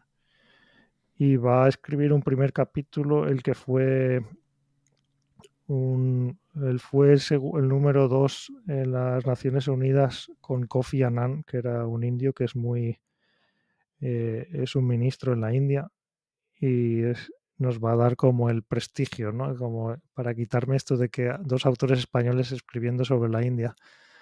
Entonces va a escribirnos un primer capítulo, un prólogo y un prólogo y vamos a salir eh, en la India, que es combinado. En la India somos como ya como hemos escrito Ikigai, saldrá el libro de Anamaste. Es como un libro en honor, es como un regalo que estamos dando a la India por haber por haber querido tanto nuestro libro. Y para, y para escribirlo, eh, ¿has estado tiempo en la India? ¿Cómo te has empapado un poquito Eh, de todo poco, esto? no lo suficiente. Eh, Francesc, el que es el que ha estado como más de, no sé, 10, 20 veces. Eh, de hecho, Francesc escribió su primera novela después de un viaje en la India, cuando tenía 20 años. Eh, yo solo he estado anecdóticamente en la India presentando, de hecho, presentando Ikigai. Y luego yo soy muy friki de leer muchos, de leer libros, un montón de libros de cultura india todo lo que he podido para meterme en la cultura. Y luego empecé un poco también, empecé, hay algunos capítulos que son analogías con, con, con Japón, eh, cultura japonesa, y cómo me empecé a dar cuenta como muchas cosas japonesas vinieron originalmente de la India, porque, por ejemplo, el budismo viene todo, entonces yo empecé por el budismo. El budismo viene todo de Buda y todo el budismo viene todo de, vino por la China y llegó a Japón eh, viajando, ¿no? En la cultura eh, viene todo de allá. Entonces es como una cuna de, de culturas y de formas de pensamiento que, que yo empecé a relacionar y para empezar a meterme en ello, empecé a relacionarlo con Japón. Y, por ejemplo, el sintoísmo también está en las puertas Tori y en la India tienen las puertas las toranas, que son muy parecidas. Entonces empiezas a mirar y a, anda, mira, los japoneses se copiaron de los indios. Hay muchas cosas que vienen de la India. Y, y para eso me inspiré yo en, en, el libro de Namaste. Y luego hemos escrito otros libros que son siguiendo un poco, pero ninguno, ¿ves? Si intenta, hubo un momento que yo me sentí un poco mal porque intentamos como, ah, pues si ha funcionado bien esto de la palabra Ikigai, pues vamos a usar, otro libro que sacamos era Ichigo Ichie. Empezamos a coger palabras japonesas y sacar libros, pero ninguno funcionó ya como, como Ikigai. Y ahora hemos cambiado, pues vamos a escribir un libro de cultura india. Y últimamente me puse a escribir, es, publiqué el año pasado, eh, saqué mi primera novela, eh, que esto también fue para sacarme de mi zona de confort. Tanto el libro de la cultura india como mi primera novela fue para sacarme. Yo estaba muy acostumbrado a escribir no ficción, pero escribir ficción es totalmente tuve que entrenar otros músculos aquí en la cabeza. ¿Y te has, planteado vivir un poco de tiempo en la India, quizás? O porque esa conexión eh, Japón-India es interesantísima, ¿no? Parece. tanto como vivir, no sé, pero visitar más y viajar, ahora sí que sí que estoy, sí que me lo he planteado. Eh, y la, India, la, India, es muy grande. ¿Qué, parte, claro, es que es, es, es, un lugar tan grande, tan grande, tan grande que te lo tienes que ir pillando por provincias. Entonces, solo para solo para conocer, si te vas al, al, sur de la India es como un mundo que de repente también he ido aprendiendo por las editoriales. Si firmamos un contrato con tal editorial, de repente te das cuenta que esa editorial es de tal idioma del sur y, y el, nivel de población, el que el alcance que tiene el mercado esa editorial son 200, 300 millones de personas. Entonces es, es un lugar fascinante, es como, por eso yo lo defino en, eh, no, yo lo he dejado de ver como un país, sino me gusta llamarlo un, sub, un subcontinente. Es como está Asia y luego está la India.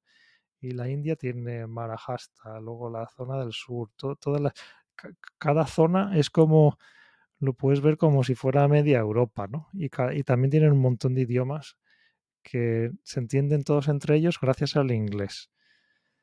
Entonces es un lugar fascinante que te lo puedes ir tomando como cada provincia como una visita. ¿Y hasta ahora qué, parte o qué ciudad te ha, O sea, si tuvieras ahora que recomendar un sitio que te has sentido más fascinado allí, ¿cuál, cuál sería? Por ahora es que la, India, yo, sí, yo soy muy sincero, todavía no me, ha me está empezando a fascinar.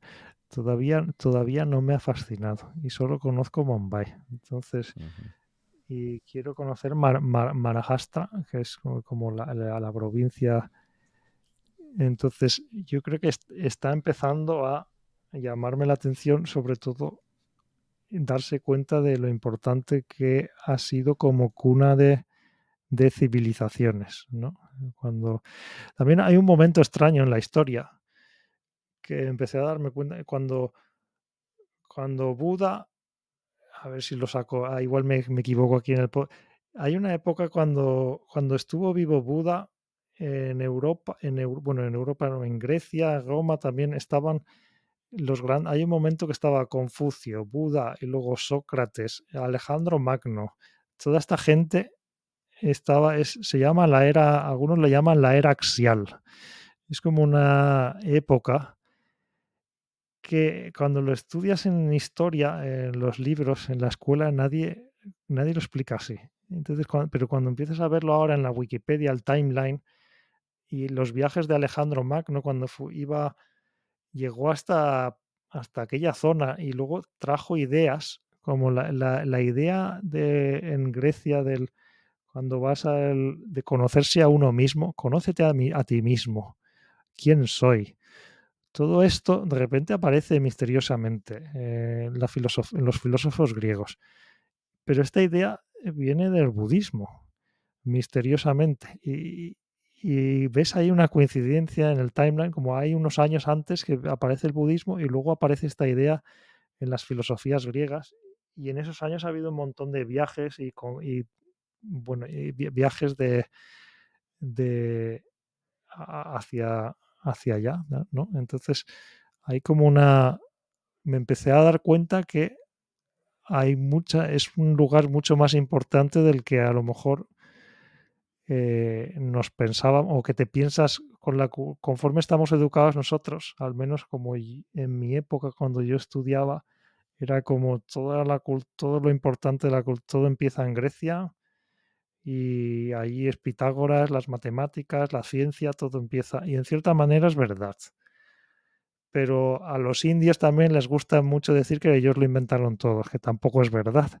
Pero tienen algo de razón, que también hay muchos matemáticos en la India y cosas que llegaron, yo creo que a veces llegaron independientemente a las mismas conclusiones que, que nosotros.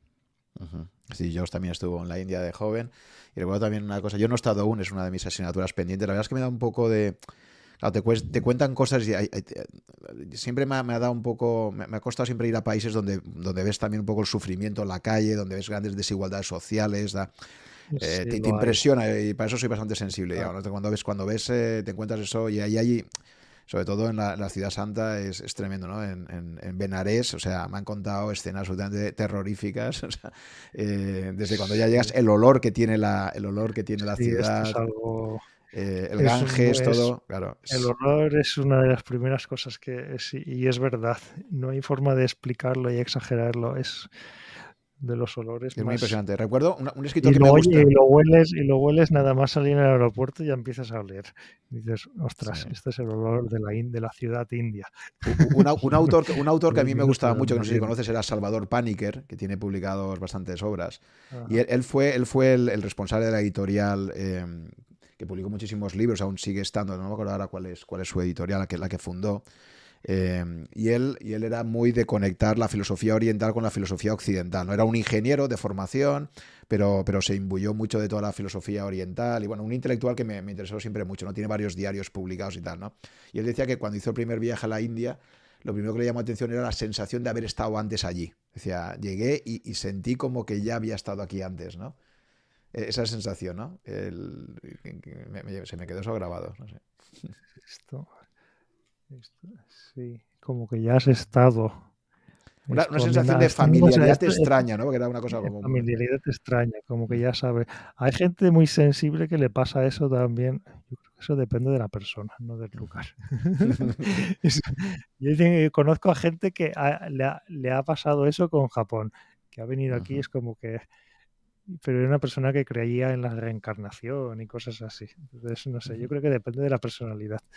Igual era alguien que tenía un antepasado. Los indios creen en la reencarnación. Mm. Igual era alguien que tenía bueno, es que él, es que él creo que su, padre, su padre era de origen indio, o sea, él era, estaba, su ah, madre era catalana y su padre era, era indio, era un ingeniero químico indio, claro, entonces él ya tenía ahí también la... sí, sí. Vale, eh, volviendo a, temas más materiales, más habituales de mi podcast, me gustaría también que me comentes, Héctor, eh, en tu evolución, eh, cuando empiezas a ir generando ese ahorro a lo largo de tu vida, un poco cuál ha sido tu estrategia de inversión, ¿no? Porque además un expatriado siempre tiene como una, mayor sensación de inseguridad, ¿no? Cuando tú vives en, tu país, eh, en tu entorno familiar, parece que te sientes más protegido, más un país como España, ¿no? Que tiene un estado del bienestar hasta ahora bastante desarrollado. Vivir fuera siempre parece como que estás más expuesto, ¿no? Que estás en un entorno más de mayor riesgo. Entonces, ¿cómo, cómo, ¿cuál ha sido tu planteamiento de inversión a largo plazo desde que empezaste a trabajar en Japón? A largo plazo no lo sé, pero bueno, mi filosofía es un poco, a mí me gusta la palabra soy muy hormiga, ¿no? Yo siempre he sido muy de, ir ahorrando poquito a poquito ya, y muy en, plan hormiguita, ¿no? Y cuando vine a Japón yo siempre he sido de eh, mantener esto cada vez, una de, las, una de las quejas, bueno, cada vez te ponen más pegas por mantener una cuenta del banco en España. Pero yo siempre fui de mantener mi cuenta de banco en España y, y ir acumulando unos ahorros eh, en España en euros, así como que divido el riesgo, como estás diciendo, ¿no? Tengo mis ahorros en yenes y mis ahorros en euros. Hubo una época que también tenía una cuenta con dólares, pero dejé de hacerlo. No, no sé, yo creo que para eliminar complejidad, yo creo. Digo, pues mi vida va a ser entre Japón y España, pues dividir eh, mis ahorros, mis ahorros japoneses y mis ahorros en euros. Y, y dejé de también de, de, preocuparme por el cambio, porque es que esto sí que afecta mucho. Últimamente el yen está muy débil, entonces el euro está más fuerte, pero yo como lo tengo dividido, pues al final lo que suma uno divide, baja el otro y a lo mejor hay una época que yo puse, pero mi, mi estrategia es muy no, no mover dinero de uno al otro, sino, por ejemplo, hablábamos antes del blog, entonces yo cuando ganaba dinero con el blog, todo ese dinero lo ponía en euros en la cuenta española. Entonces yo si ganaba aquí yenes, pues lo, lo iba guardando aquí eh, los, los yenes en, en, Japón, en el banco japonés. Entonces, al cabo de un tiempo, en este método hormiga, pues he ido, he ido acumulando dinero tanto en España como en Japón. Entonces lo tengo dividido así es la, estrategia como, como, en dos grandes, dos grandes buckets. Y, y luego en, en, Japón lo que hice al cabo de un tiempo fue eh, crear una, una sociedad. Eh, eso, en España creo que es un poco diferente, pero aquí en Japón es una sociedad que te, un lugar que te incentiva, yo creo, un poco a no, no, no a ser un autónomo, sino a crearte tu propia, hay una, a tu propia sociedad que es muy similar, se copiaron, se copiaron las, las ¿cómo es a las, las LLCs americanas? Eh, hay aquí un tipo de sociedad en Japón que se lo copiaron casi exactamente igual. La puedes fundar. De hecho, yo fundé mi grano, mi, fundé mi propia empresa por, con un yen que es eh, simplemente... ¿Te, dejan solo con un yen? ¿No, es como en España que una SL mínimo son 3.000 euros y tal? No, eh, yo lo hice hasta por cacho. Yo pregunté, ¿cuál es el mínimo? Y me dijeron, no puede ser cero, tiene que ser... Entonces empecé con un yen y creo que eran 100, eran 100 acciones y un yen. Y Eso es una estrategia convexa. empecé con un yen y, y utilicé esta sociedad para empezar los royalties ahora de, los libros. Eh, los tengo aquí, van, están manejados. Entonces mi, mi, sociedad es como, técnicamente soy, es como una editorial, agencia, donde el único, bueno, el único empleado soy yo, ¿no? Y es, y las, las acciones, eso son 100, 100 acciones que empezaron con un yen de capital. Como, como son los en, las notarías en Japón? ¿Son como, en España? ¿Existe la figura del notario también o no? Sí, también. Luego empiezas, sí, está el Shihohoshi, está el, está el notario, está la figura del... Pero, eh, sí, ¿cómo era? Está la figura del notario, está la figura del pues el conta está todo lo típico, el, notario, el contable, eh, ¿Y, el abogado. ¿Y estos documentos te lo hacen con traducción al inglés o cómo, cómo lo hacías tú para...? No, ¿Solo en japonés? Está todo, en japonés, pero esto yo ya lo había hecho antes, que una vez tuve una startup con, con un amigo y ya lo había hecho una vez. Y la primera vez yo no me lo delegué, todo, no me enteraba de nada. La segunda vez ya sí, pero es cuestión de, de buscarte es cuestión de buscarte también al, al a, un notario en el que confíes y que te lo, y que te lo haga todo. ¿Has conseguido un nivel de, japonés eh, muy alto ahora mismo? O sea, si hicieras un examen de estos, de, el equivalente a un C2, una cosa así, C1, C2, o cómo, cómo lo tienes? Sí, exámenes, pero es, es Esto, yo con los idiomas, depende de lo que digas un nivel alto, puedo, puedo, puedo leer una novela o leer el periódico. Puedes tener un debate eh, filosófico con un japonés. Puedo, puedo, eso perfectamente. De hecho, es una de mis especialidades. no saben dónde se meten. Empezar a filosofar en japonés es perfecto. Es un tipo. Y luego vocabulario. Eh, en tecnología sí que puedo perfectamente eh, o sea, hablar, hablar sí, hablar, hablar de hecho en 10 años ya puedo tener cualquier tipo de conversación. Lo que es muy difícil, lo que no puedo es escribir bien. Por ejemplo, si tú ahora me dices, escribe, escribe un, un blog post en japonés, sí que lo he hecho alguna vez, pero me consume una cantidad de energía y de todo. Y luego al final, si lo lees un japonés, parece que dirán, parece que lo ha escrito un niño. Eh, entonces yo creo que esto es algo, es el nivel más difícil de los difíciles del japonés, es eh, escribir de forma que eh, parezcas nativo es muy, muy, muy difícil. Es, de hecho, admiro mucho a la gente que puede hacer esto, escribir como un nativo es casi, para mí yo creo que, no sé, es algo que ya no, give up en, si algún día no, no, es algo que necesite tampoco escribir como un nativo párrafos largos. Escribir algo normal, si algo que tenga eso, sí que sí que puedo. Pero escribir, si dice, pues puedes escribir algo más. De hecho, en inglés, en inglés, y ahora yo tengo una editorial americana que quiere que escriba un libro en inglés eh, directamente. Y yo les he dicho que no, que podría, pero no sería lo mismo. Yo no puedo expresar, podría escribir un libro en inglés, pero la forma de mi cerebro no expresaría las mismas ideas y no tendría la misma libertad y creatividad si estoy escribiendo en inglés que si estoy escribiendo en español. Eso, te restringe tu opcionalidad. ¿eh? Yo creo que para mí, por ejemplo, para Nassim Taleb ha sido clave que le escribe en inglés directamente, o sea, un libanés que, escribe en inglés y le ha abierto eh, las posibilidades de llegar a muchísima más gente, ¿no? Porque lo bueno que tienes con el inglés es que de salida, aunque no sea tu idioma nativo, tu, potencial de mercado a nivel mundial es muchísimo más alto. Sí, entonces yo he reflexionado también, igual me tengo que quitar un poco, hablando aquí, igual me tengo que quitar un poco mi, mi síndrome del impostor y ponerme a escribir en inglés directamente. Estaría interesante como aprendizaje también, sí. La ventaja de... Pero yo es que nunca he vivido en un lugar donde el inglés tendría que vivir en Estados Unidos.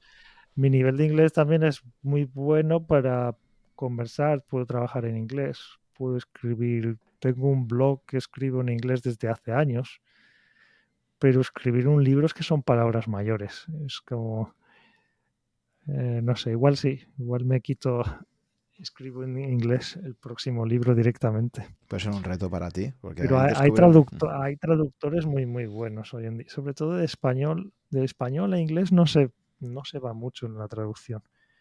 Pero al japonés, por ejemplo, yo tengo el geek en Japón y el Kikai están traducidos al japonés y sí que se pierde un poco. Es un idioma que es muy difícil de traducir. Vale, volviendo al mundo de las inversiones, que nos hemos, somos, unos flaners ah, imposibles. ¿eh? Ah, sí, entonces, sí, dividir. Eh, sí, entonces un poco, ¿cuál, ha sido, una vez que tienes ese ahorro que vas, que vas generando, eh, Héctor, a partir de ahí, de alguna forma, ¿cuál era tu, o sea, cuál ha sido tu inversión por clases de activos? Por ejemplo, ¿qué visión tenías tú de las inversiones? No sé si empezaste de una forma un poco aleatoria a invertir. Mm. De hecho, yo uno de los primeros lugares que encontraría en internet era Rankia, ¿no? Eh, a ver, voy a mirar por internet. Porque también yo empecé, empiezo casi todo con libros, leyendo libros y te dicen, ah, pues si quieres eh, los tipos, ya ni me acuerdo qué libros leería en aquella época, pero libros de americanos de tienes que ahorrar, tienes que invertir, tienes que invertir en bolsa. Y yo, ah, ¿esto cómo funciona? Y claro, era la época de que lo puedes empezar a hacer, ah, mira, puedo crearme una cuenta de broker y tienes veintipico años. Y, es una de lo fascinante es que te das cuenta ahora que es una de las primeras épocas de la historia que esto en los años 70, esto no lo podía hacer cualquiera. Tú no, en los años 70, alguien en España no podía decir, vale, voy a hacer una cuenta en un broker y voy a empezar a, voy a meter aquí mil euros y voy a empezar a comprar acciones. Entonces, esta época de Internet que fue, es el principio, me he dado cuenta, te das cuenta luego de que éramos los primeros que podías ir, crearte una cuenta de broker con cualquiera y empezar ahí a meter. Entonces, eh, yo no fui de los primeros, de aquellos que compraban acciones de Terra y todo eso, yo fui de los segundos, yo llegué un poco después.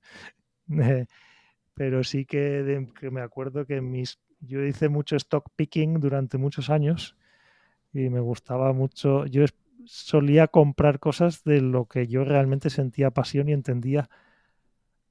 Yo entendía por. No sé cómo explicar. Cuando estás dentro de una industria, hay algo que tú entiendes a nivel que lo puedes hasta sentir, ¿no? Y ahí yo compré Google, compré Apple. ¿Fuiste a la, ¿fuiste a la OPV eh, de Google o no? Eh, no, no, más tarde. Entonces, para mí es una de las cosas que siempre he dicho. Porque yo también, como tú, descubrí Google en el año 2000, lo entendí enseguida que iba a ser la bomba, eso igual que. Pero sí que quería, sí que quería. Cuando, eso, yo, me quedé, cuando salió la IPO era 2004, me acuerdo que estuve ahí, voy, no voy, voy, no voy, y lo odio, ostras. O sea, qué, qué oportunidad dejada pasar más. Si hubiéramos sido amigos, te habría dado, te habría dado el cash y de métemelo ahí que yo no tenía. Yo es que ahí no tenía la. Pero, pero igual que, que con Apple, a mí me pasó también con Apple, que yo eh, redescubro Apple a la altura del año 2004, eh, 2005, creo, 2000, no, 2003, 2004. Eh, entro en su universo y me acuerdo que empieza todo el mundo a prescribirle en mi entorno, ¿no? Era cuando Stillos ya había vuelto y estaban ahí, bueno, era un momento maravilloso, ¿no? Me acuerdo que sus keynote y tal. Y, bueno, pues imagínate también pues lo que tú dices, ¿no? Invertir en aquello que crees que entiende y tal. Pues haber entrado en 2003-2004 en Apple, imagínate lo que, lo que ha compuesto eso desde entonces hasta ahora, ¿no? con, Apple me costó todo un poco, me costó, porque yo no era usuario de Apple, yo usaba Windows. Claro, además, eh, muy, o, Linux, ¿no? Quizás también, ¿no? Porque los informáticos erais muy anti, muy anti Apple y muy anti Microsoft en general, ¿no? O sea pero luego empecé a ver lo que hablábamos antes de la simplicidad. Empecé a ser usuario de Macs de aquella época y es que en aquella época, ahora ya es que se ha vuelto todo el mundo de los ordenadores, se ha vuelto todo tan igual que es muy Mm. difícil. Pero hubo una época ahí entre el 2004 y 2005 que es que los Macs estaban a años luz de un ordenador. Los ordenadores de Windows, los portátiles Windows eran tanques Mm. enormes que la batería se acababa, lo encendías y tardabas tres o cuatro minutos en arrancar. Los MacBooks de aquella época lo abrías y ya estaba en marcha.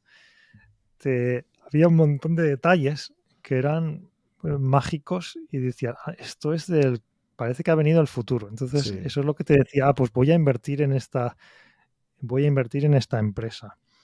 Entonces, mucho de invertir en empresas de tecnología, stock picking, etcétera. Y esto, O sea, esto la, me la estrategia. ¿Habías leído a Peter Lynch? Lo de un paso por delante de Wall Street, por ejemplo, porque, porque la filosofía de Peter Lynch, muy famosa, era esto de invierte en empresas que tú como consumidor percibas que tienen éxito, ¿no? Lo típico de si pasas por delante de un Zara Sí, y ves sí. que está lleno y tal, y dices, "Ostras, está- esto parece que va bien, ¿no? Era- Sí, yo soy, yo soy mucho de esto de observar. Y si no lo puedo observar, no, no sé, es No como inviertes, ¿no? Por ejemplo, entonces las empresas Porque B2B luego, porque no... luego, luego, luego, porque luego me he dado cuenta, no sé, esto igual hay gente que tiene muchas opiniones, pero yo después de haber trabajado en grandes empresas y ver la industria, es que yo es que igual soy muy negativo, pero es que no te puedes, si simplemente, si, si inviertes por fundamentales y empiezas a- o, o value investor, puedes empezar a mirar lo que está haciendo una empresa y todo lo que publica, puedes mirar los números cada trimestre y ver las cuentas y todo. Pero lo que decíamos antes del top down es muy del top down. La, la informa a veces es que ni el CEO de una empresa sabe si las cosas van bien o mal. Claro. O la cultura de empresa que hay por dentro, ¿no? Es que, es que no lo sabe. A lo mejor Claro. hay alguien, hay un, hay un par de departamentos ahí que están totalmente corruptos. Sí. Y, ¿no? Pero es verdad que a veces pe- percibes... y a eh, lo mejor, y a lo mejor hay alguien en finanzas que es muy bueno ahí manipulando. Y Claro, decir, claro. "Esto Entonces, el conocimiento, foto". tácito, el conocimiento tácito de una empresa es importantísimo. Por ejemplo, yo me acuerdo también que cuando me compré mi primer ordena- ordenador fue un Dell. Y, y el Dell, o sea, empecé a investigar y, me, y me, me encantó la historia como tal. Y luego fue un empresón ¿no? durante muchísimos años. eh, de- de- crack. Dell Computer ha sido una empresa que fue el primero de los que fue capaz de salirse del mercado de los ensambladores, crearse una marca propia, pero bueno, una marca que a nivel corporativo ha arrasado, ¿no? Pero me acuerdo que en aquel momento, pues eso, para detectar empresas, lo que decimos de intuir que una empresa está bien gestionada, que tiene una buena cultura de empresa, que tiene... Y, y- y si hubiera invertido en Dell también habría tenido una... Pero es verdad que, que es esto, ¿no? Que eh, el otro día entrevisté, mi último entrevistado me contaba que él había, con su estrategia de opciones, había, entrevist, había invertido en una empresa farmacéutica porque su mujer trabajaba en la empresa y le decía, esta empresa está extraordinariamente bien gestionada. Entonces lo que estamos diciendo es que una persona que está dentro y te dice, esta empresa va como una máquina, va, es, es muy buena, pues ya te está dando muchas pistas de que puede ser interesante para invertir en ella, ¿no? Si luego te, te dan otros Esto, fundamentales. esto es algo que sí que yo suelo ver como indicador.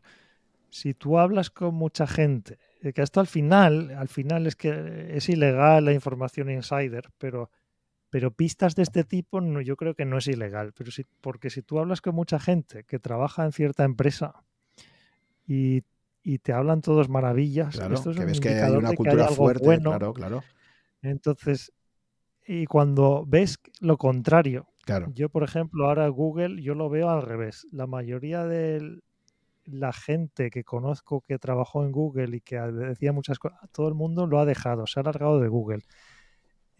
Yo ahora veo Google eh, al revés, que se va en los próximos años, no les va a ir bien, por información que me llega a mi alrededor. Mucha gente que yo admiraba se han largado y ahora me dicen cosas malas. También yo tenía mucha disposición, por ejemplo, haciendo entrevistas de trabajo, entrevistando ingenieros, puedes conseguir mucha información, ¿no? De, ay, ¿qué tal es esto? Ah, no, tal.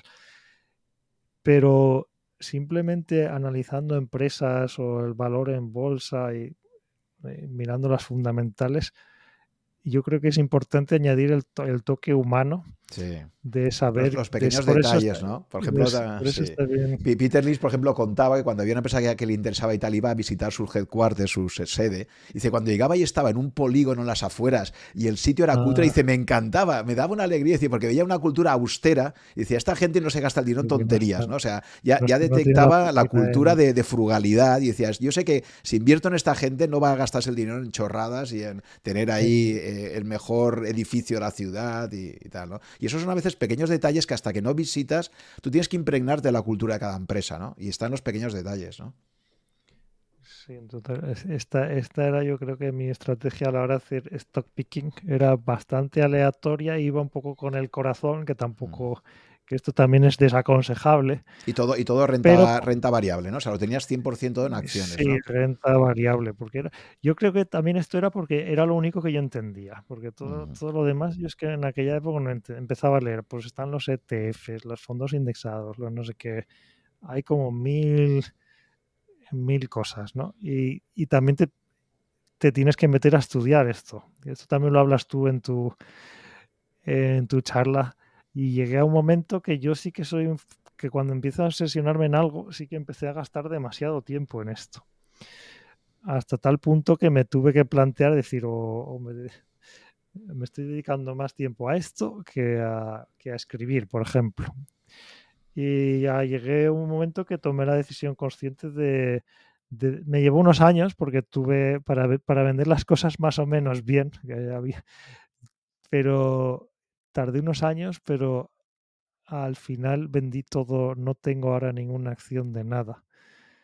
Ah, desde el 2015, creo que llevo como casi 10 años que no tengo acciones, acciones concretas de una empresa, pero sí que tengo ahora, tengo el dinero en, pues ah, suena súper super típico últimamente, tengo el dinero en, en el SP500 y así me olvido un poco del, de, bueno, me olvido, no, es como outsourcear la toma de decisiones y tampoco había, en, en esa época también, cuando tienes veintipico años, tienes como el sueño de, ah, voy a, voy a forrarme con esto y tal. Y te das cuenta que, que no es, no, es, también está, no, no es para forrarse, sino es para, es para luchar, sobre todo a largo plazo, cuando empiezas a mirar que a, al cabo de los años realmente no, no vas a ser más listo que, los más listos del mundo y que simplemente estás creciendo, mm. simplemente estás intentando batir la inflación y hay años que lo vas a conseguir, otros que no. Y total, si lo pones en el SP500, más o menos es casi una garantía de que, mm. de que sí que lo vas a conseguir. Pero entonces tú, tú, solo estás indexado a Estados Unidos bueno, tengo mi dinero, mi Play, tengo también un fondo en Japón, entonces tengo un fondo en Japón, entonces yo estoy, sí que estoy muy metido, estoy hablando de, depende de la economía japonesa y la americana, eh, digámoslo así. entonces estoy, tengo que pensar un poco, me comentabas el otro día, tener algo más global para, para Sería para. Sobre todo si crees que la India, sobre todo si crees que la India lo o Algo en la, o, algo en la India, ¿no? Claro, no, no, un, índice mundial. Mm. tendría que tener un poco más de skin in the game. Igual, igual deberían poder empezar a invertir en la India. Que es un, está muy de moda en Japón invertir en la India. Es algo que es la, más que en China.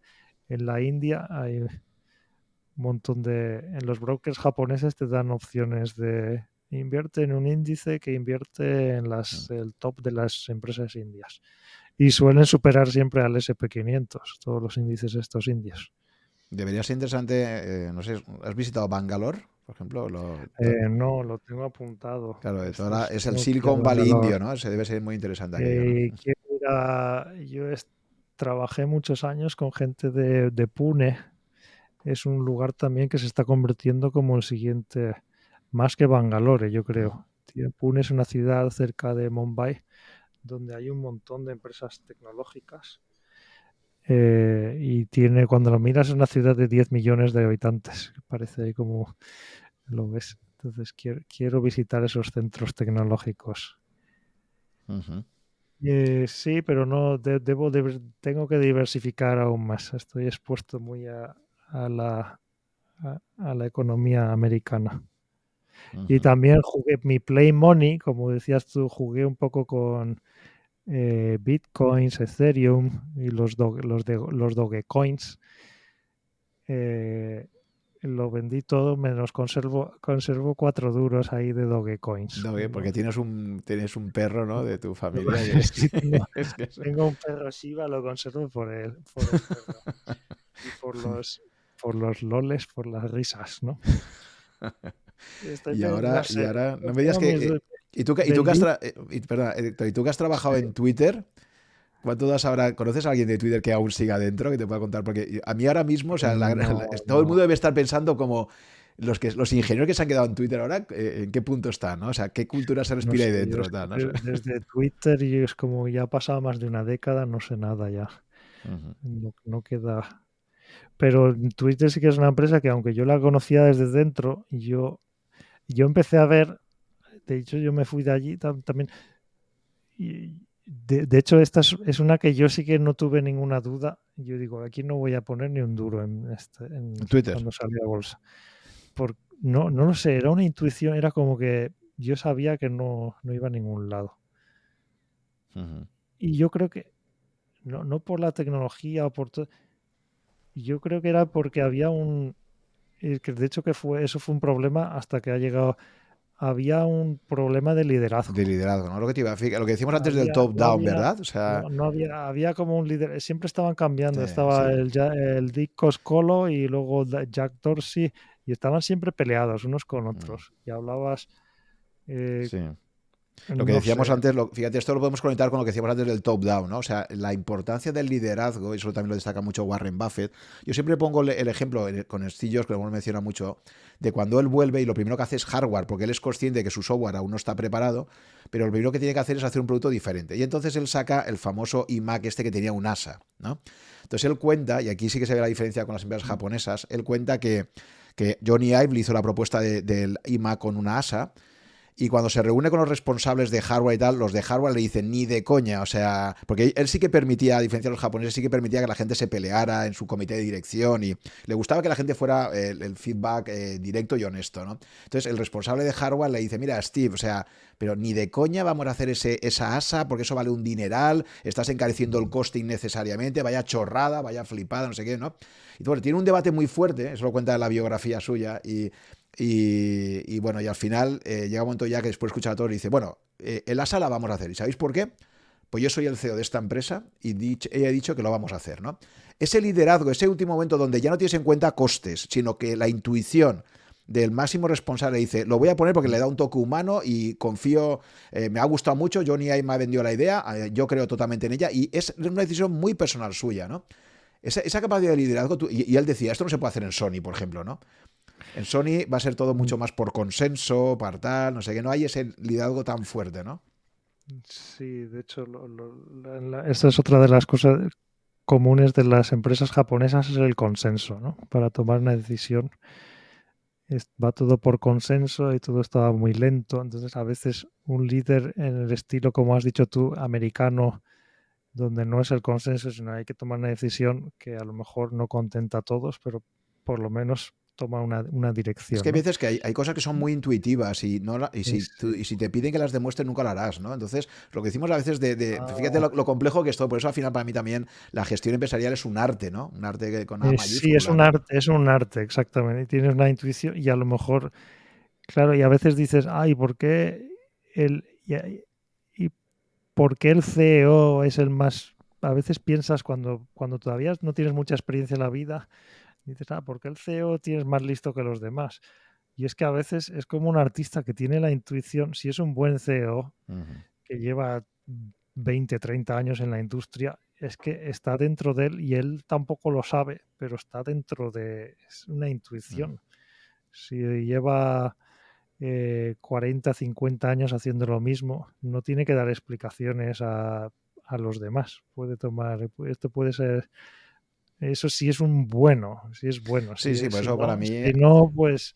Claro, por eso para mí ahora el experimento de Elon Musk en Twitter me parece interesantísimo, ¿no? Porque es como meter dentro de la coctelera de una empresa que no tenía un liderazgo claro y que iba un poco a la deriva y tal, de repente llega un tío que, que ha demostrado ya lo loquísimo que está. Eh, este sí que hace apuestas eh, cóncavas, que se ha jugado varias veces a arruinarse con cada una de sus empresas. O sea, sí, sí, sí, no, porque se lo juega todo. O sea, es decir, el tío, o sea, eh, hace uno all-in constantemente, ¿no? O sea, es una auténtica locura. O sea, toda la pasta que gana de de PayPal la mete para montar SpaceX. Luego esto lo mete, o sea, si, tú valoras en retrospectiva las apuestas que ha hecho y cómo, y cómo ha asumido riesgos, es como el antimanual de gestión de riesgos, ¿no?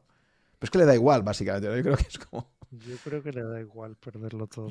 Sí, por eso. O sea, y, al final va a acabar trabajando siete días a la semana y dormir en la empresa, ¿no? Pero bueno, pues... Una, una, locura. Pero sí, Twitter falló en esto.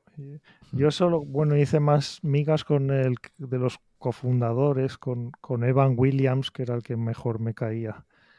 Porque era, él era el friki programador, que luego se fue y fundó eh, Medium, que es un poco más independiente, reavivó un poco el mundo de los blogs.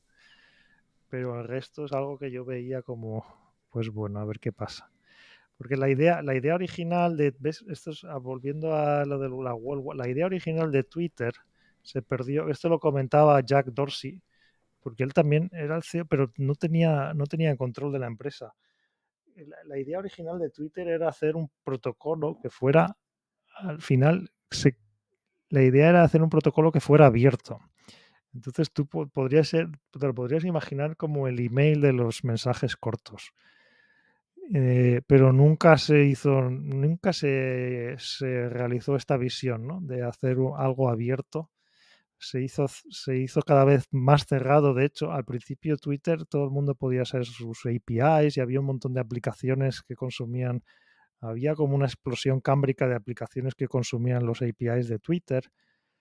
Y todo esto al final se hizo más al revés. En vez de hacerse abierto, se hizo todo más cerrado, más cerrado, más cerrado, hasta que al final era solo puedes usar la aplicación de Twitter y tal. Y claro, Twitter, el modelo de negocio, lo único que podían hacer es, pues, le vamos a poner anuncios aquí y ya está. Y, así les fue. Muy bien, Eto. Pues ya para entrar en la recta final, eh, creo que ha sido uno de los podcasts más eh, flaners que he tenido. Un auténtico placer y espero que podamos repetir en el futuro, porque creo que tenemos para estar hablando horas y horas. Podemos seguir hablando.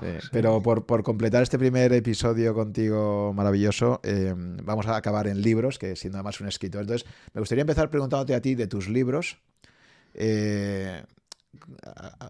¿Cuál, ¿Cuál, salvarías ahora? Te voy a poner un poco en un compromiso, ¿no? Pero, pero si tienes un naufragio y, llevas solo. O sea, ¿cuál, ¿a cuál le tienes quizá más cariño? para mí, la, la, magia de Japón.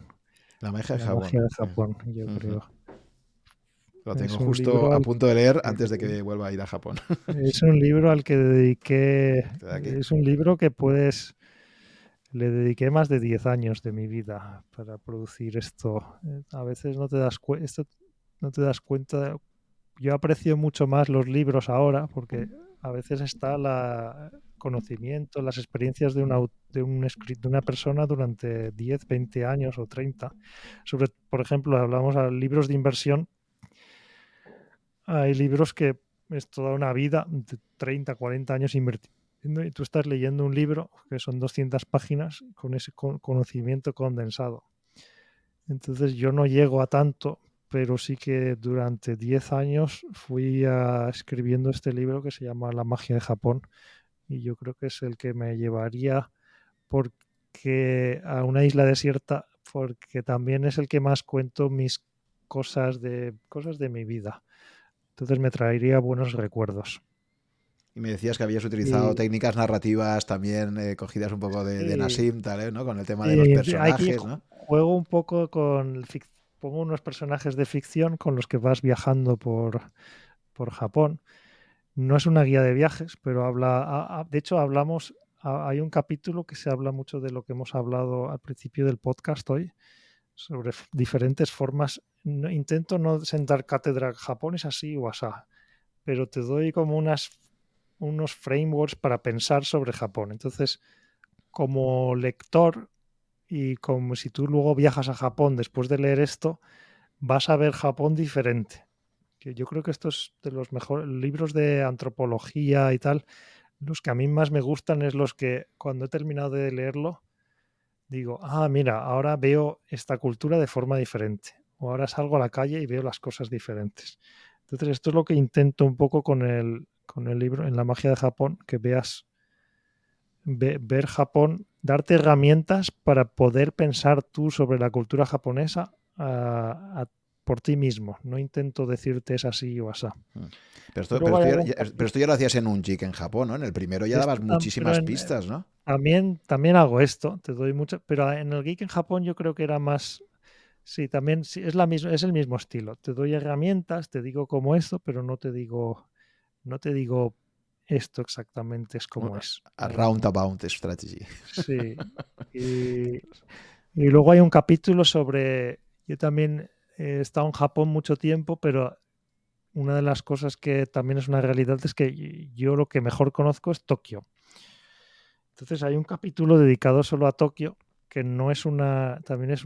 Dices, ah, Tokio, pues va a parecer como una guía de viajes pero es todo lo contrario. Eh, pues, vamos a ver, es, 50 cosas que un flaner vería por Tokio. Creo que puso la palabra en ese, en ese capítulo. Que fue un ejercicio para mí mismo en eh, la herramienta de pensar como un principiante. Me puse de, me puse de tarea a mí mismo volver a pensar como si fuera un viajero que acaba de aterrizar en Tokio, qué sería lo que me llama la atención que me di cuenta que al cabo de muchos años ya no había, como que ha perdido, había perdido la curiosidad, ya veía Japón como algo normal y Tokio como algo normal. Entonces en este capítulo hay algunas cosas que son como absurdas, como hay muchos gatos por Tokio o tal, o hay muchas plantas, hay muchas plantas puestas en medio de la calle, que esto es un poco absurdo, pero es una observación que dice, anda, mira, es verdad si viajo, si, estoy paseando por el medio de Manhattan, no me encuentro macetas con geranios por la calle. Pero si camino por medio de Shinjuku, sí que hay geranios. Entonces, son observaciones que pueden parecer eh, muy, muy absurdas, pero a mí me, lo pasé muy bien con este capítulo de Tokio. me ayudó a refrescar mi mente. Pues este, este, es el que me llevaría yo para mí a una isla desierta. En uno futuro tienes que hacer alguno que sea que tenga la palabra misterio en la portada, porque creo que si hay, una palabra que a ti te define que utilizas muchísimo, esto, es, un misterio. cuando pasa el editor siempre busco la palabra misterio y la elimino 20 veces porque abuso de ella. Entonces la elimino es una de las primeras. Tengo una lista de palabras que abuso. ¿Ves? Esto es una cosa, has notado muy bien, Juan, de, los cuando tienes cuando tienes un vicio, no te, da, no te das cuenta tú mismo hasta que alguien te lo dice. Entonces tú, tú lo has notado muy bien. Yo tengo el vicio este del misterio, ya me lo habían dicho antes, por eso tengo, entonces como escritor tengo una lista de vicios como recordatorio para mí mismo, que suelo usar esta lista al final de, cuando termino un capítulo reviso que no haya... Yo creo que esto también como inversor te lo puedes hacer como eh, un recordatorio de, fallos que has tenido en el pasado. Sesgos, cognitivos que tienes y... Vale, antes de darle al botón de comprar o vender estación, voy a... Recuerda a ti mismo esto, ¿no? Sí. Entonces yo... yo... creo que en tu caso, más que un vicio, obedece a una visión del mundo. Si tú crees que, el azar interviene mucho, pues la parte de misterio lo que recoge es esto, ¿no? Es decir, hay un elemento azaroso mm. siempre muy fascinante, ¿no? Sí, pues el, misterio de Japón igual es el próximo libro. a mí me gusta mucho la palabra misterio, me parece que recoge muy bien eh, esto, ¿no? O sea que... Y respecto a... una novela, igual me viene bien, el misterio del, del asesinato en Tokio o algo así. y de los que has escrito con francés, ¿cuál sería, cuál te quedarías de todos ellos? No sé. Para mí me gusta más, bueno, el, de el de Ichigo Ichie me gusta más que Ikigai. Ikigai era como nuestro primer libro y lo notas, lo notas que está que los capítulos como que no conectan mucho unos con otros. Se nota todavía que éramos, era la primera vez que escribíamos juntos. Entonces era, mm. tú escribes esto, yo escribes esto y luego nos... Y Chigo y Chie casi no se nota que lo han escrito dos personas.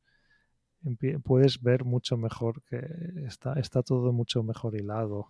Quizás el título ha sido, porque fíjate lo que decimos de la facilidad de uso y tal, ¿no? a ti te Y gusta el Kigai, té, es mucho más sencillo de pronunciar que lo otro. Lo Sí. otro ya, ya tienes un, Eso ya, no vende. En Ichigo Ichie hablamos de la ceremonia del té, del té verde, del sakura, de, de todos estos elementos de la cultura japonesa que te hacen recordar que la vida es sobre el, vida, el, el momento presente más que sobre el futuro y el pasado. Es como que hay muchas tradiciones japonesas que, y que, cuyo propósito es atraer tu conciencia al presente.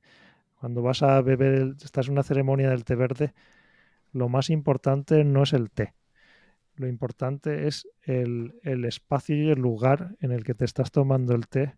Mm. Pues suele ser una, es una sala de tatami donde no está permitido usar teléfonos móviles, no puedes tener conversaciones sobre política o cosas del mundo exterior, solo puedes hablar de cosas que estás viendo a través de la ventana del jardín.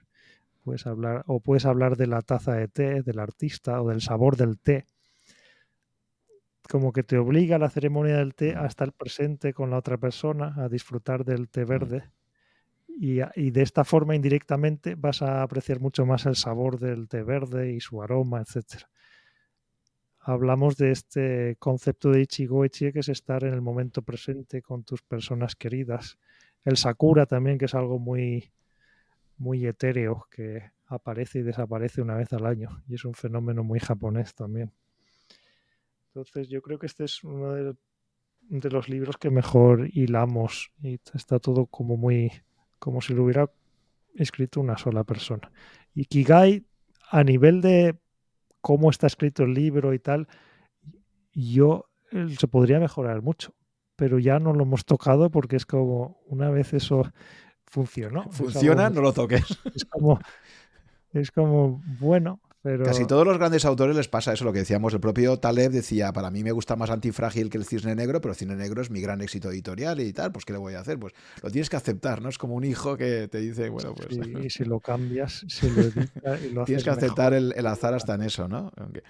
Vale, y luego ya de libros eh, que no sean tuyos y que te hayan marcado mucho en tu vida, pueden ser de, de- de- de carácter económico financiero o más eh, filosóficos, en fin. O sea, ¿qué, qué libros también te llevarías así a una isla desierta que, que te han marcado muchísimo, ¿no? Eh, yo me llevaría es que una isla desierta es difícil, claro, tienes que igual elegir algo largo. No sé, algún libro me gusta. A mí me marcó mucho cuando leí libros de Carl Sagan, cuando en la adolescencia leí Cosmos. Mm. Me abrió a pensar. Carl Sagan era, escribía también no solo sobre el cómo es el universo, el cosmos, sino también por qué el misterio de los seres humanos aquí en este planeta. Y, y preguntarnos qué, qué narices, la- un poco relacionado con la razón de ser del Ikigai, es como la razón de ser de la humanidad en general, porque estamos aquí en este planeta, seres vivos preguntándonos cosas y hablando por, por internet, ¿no? De los libros de Carl Sagan, sobre todo Cosmos. Eh, ¿lo, Eh, lo mí leíste antes de ver el docume- los, sus documentales o después? o- Sí, antes, porque yo no tenía, no tenía, en aquella época no tenía, no había ni DVDs ni nada. Lo leí, los leí O antes. sea, tú no, tú no- yo es que en la televisión yo llegué a ver y yo me aficioné muchísimo a Sagan viéndole en la tele, ¿no? Cuando lo salía. viste. Pero es que yo vi, claro, claro, lo verías en los años, luego hubo una época Sí, en los que no 80, salía. claro. Hubo una época que no. Que se- documentales de Carl Sagan no salían. Luego ya fue después en DVD que sí que los compré y los pude ver. Era fascinante Y- este hombre, ¿eh? que bien lo explicaba todo, con qué pasión lo ponía claro, todo. Lo, lo explicaba todo muy bien. Entonces yo leí primero sus libros y sus libros también está todo muy bien explicado y todo es con mucha pasión, ¿no? Y muy humanista, con lo importante que es el ser humano. Y, y él explicaba, bueno, en Cosmos también, es que el libro de Cosmos es muy, si has visto la serie, es muy parecido, explica nos cómo él también diseñó la placa que está viajando ahora al espacio profundo, o, o bueno, el espacio profundo no, lo más lejos que hemos llegado jamás. Y, y este es el- un libro que yo me llevaré, que a mí me ha marcado. Y luego algún libro de Richard Feynman, porque Mm. también es un carácter, un personaje que admiro mucho su forma de pensar. Como personalidad, como para, parece que era un tío que igual como amigo no, no, no me llevaría bien con él, quizás, pero lo que cuenta y su forma de pensar. ¿Pero cuál en concreto? ¿El famoso de no estarás bromeando, Mr. Feynman? Sí, no estarás bromeando. Luego he leído otros y no. Es el más auténtico, porque te hace sentir como que estás allí con él. Mm. Sí. Y luego igual, yo también soy fan, alguna novela de Murakami me llevaría. ¿Cuál en concreto? no, sé, ninguna en concreto, alguna. ¿Has hecho, has hecho running alguna vez en tu vida? Me es muy difícil saber cuál elegiría. Dime. ¿Has, hecho running alguna vez? Ah de, ah, de correr. Sí, este, ¿has, leído esta que tiene él? ¿De, qué hablamos cuando hablamos de correr? Sí, lo he leído. De hecho, de, de, Murakami he leído. También tuve una época. He leído todos sus. Todos sus libros es difícil porque tiene mucho. ¿Pero lo lees, en, ¿lo lees en japonés? He leído todas sus novelas y a, partir de cierto punto empecé a leerle. De hecho, lo empecé a utilizar para aprender japonés.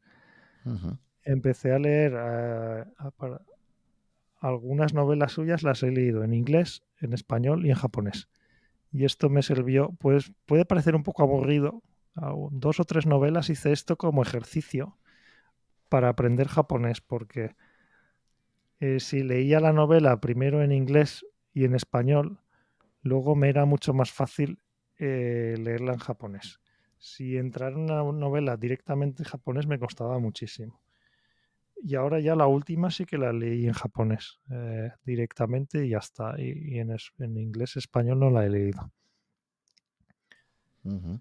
Me, llevaría alguna de Murakami. Muy bien. ¿Algún libro más que quieras destacar o algo? Soy más, filosófico. En general, en general soy muy poco de favoritos, porque soy muy de... No sé, no sé cómo. aquí el la, pregunta quizás tiene que ser qué libros has releído. O sea, creo que ah, el skinning de game se demuestra con la relectura. Entonces, la relectura, eh, por ejemplo, Antifrágil es otro libro que sí que yo he releído y lo he visto diferente cada vez que lo leía.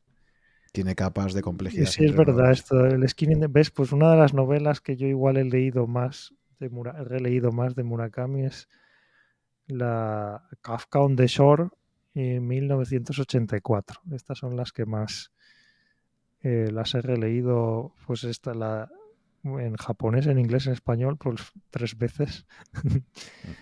Y Antifrágil es un libro que sí que he releído, eh, yo creo que una tercera vez, tres veces, y cada vez como que lo he ido leyendo con otro filtro. Y el de Cosmos y el de Feynman también son libros que he leído varias veces. Luego hay un libro que es muy de informáticos que se llama Godel Back. Ah, ese te iba a decir yo. es un libro. también lo tengo, claro. Sí, sí. Eso te iba a decir. es un libro que es gigantesco y que no es que lo haya releído o leído, sino que he hecho muchos intentos en mi vida de leerlo. Eh, es un tochazo enorme. Y es, un libro fascinante. es el típico libro de, intelectual también, ahí, para ponerlo ahí, para ponerlo también y decir, este lo tengo, ¿no? Pero ese...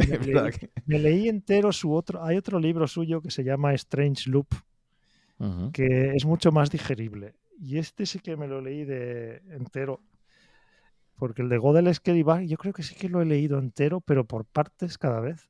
Y, también me gustaba, cuando empieza a hablar del idioma mu, del lenguaje, me, gustaba ponerme a programar. Entonces al final terminaba pues que no, no estaba leyendo, sino que estaba haciendo programas sobre, el, sobre lo que leía. Y Strange Loop es un libro curioso que habla sobre empieza, bueno, sigue hablando sobre lo que es la naturaleza. Bucles, bucles, bueno, lo que plantean el otro, ¿no? Los bucles iterativos, ¿no? Eh, sí, pero lo empieza a conectar mucho más sobre la naturaleza del, de la conciencia del ser humano. Empieza a sacar su teoría, sí, sigue con su teoría del, de que la conciencia humana al final es un feedback loop, donde eh, si no hubiera interactividad, el ser humano, que es una de las es una de las críticas que se puede hacer ahora a las inteligencias artificiales y tal, van a adquirir conciencia humana y tal. Según las teorías de Hofstadter, pues, pues yo creo que no, porque hace falta este, hace falta crear este strange loop en real time que a lo mejor se puede conseguir si tú pusieras la inteligencia artificial en un robot con un cuerpo con sensores y empieza esa inteligencia artificial empieza a sentir como un ser humano, empieza a sentir información en tiempo real y es como en el libro este de Strange Loop no es muy es, es, simplemente hipótesis, pero te puedes empezar a imaginar que es cuando hablas con otra persona también es igual. Estamos lanzándonos información y nuestro cerebro está como se va haciendo un loop entre tú y yo y es, vamos haciendo como una conciencia compartida. Y hay un capítulo muy bonito que se vuelve muy romántico, el Hofstadter, que habla sobre su, su mujer, que se, se, murió su mujer, pero él tenía su sensación de que al haber estado tantos años con su mujer, había parte de su conciencia que había adquirido, parte de su mujer seguía viviendo dentro de él porque era, se había creado tanto, tanto feedback loop con, con su mujer que al final es como que es una conciencia compartida. Y, si estás con otros seres humanos, una comunidad y tal, los vas expandiendo, es como que, como que la conciencia del ser humano es necesario esa interacción con el mundo, ¿no? Entonces poner, poner una inteligencia artificial en una caja, en un ordenador, y dejarla ahí quieta y sola, pues a lo mejor adquiere cierta inteligencia de cierto tipo, pero eh, seguramente sea un tipo de inteligencia muy diferente a la inteligencia humana o, o la consciencia, por poner el término. Entonces, si quieres volver a intentar Strange, eso, eso, eso, es muy interesante. Strange Loop. Eh, eso, sí, pues me lo voy a conseguir porque este no lo tengo. Tengo el otro, pero en español desde hace como 25 años, porque es el típico libro que la gente que me interesaba, a mí siempre me gusta, igual que con las personas, ¿no? Cuando alguien que me parece interesante para mí me recomienda un libro, pues es como ese filtro social, ¿no? Que, que es muy importante. Entonces, cuando había un autor que me gustaba mucho y, y, y, muchísima gente, me, todo el mundo me llevaba este libro, ¿no? Y me lo compré en su día. Quizás también el problema que esté en español es que yo, desde que me he acostumbrado ya a leer en inglés, pues fíjate leer Taleb en, en, español, es horrible, ¿no? Es una cosa que te perjudica mucho. Ah, no sé cómo está esta traducción, pero, pero bueno, que si puedes leer en inglés directamente es mucho mejor, claro. Loop, Strange Loop. Y luego. No pero sé, que, también, perdón, una cosa. bueno, libros, y... libros, de ciencia también soy muy. Pero hay algunos que yo también soy muy fan de Roger Penrose, de leer. Uh -huh. Que también New Emperor's Mind es un libro clásico, -huh. pero también difícil de digerir.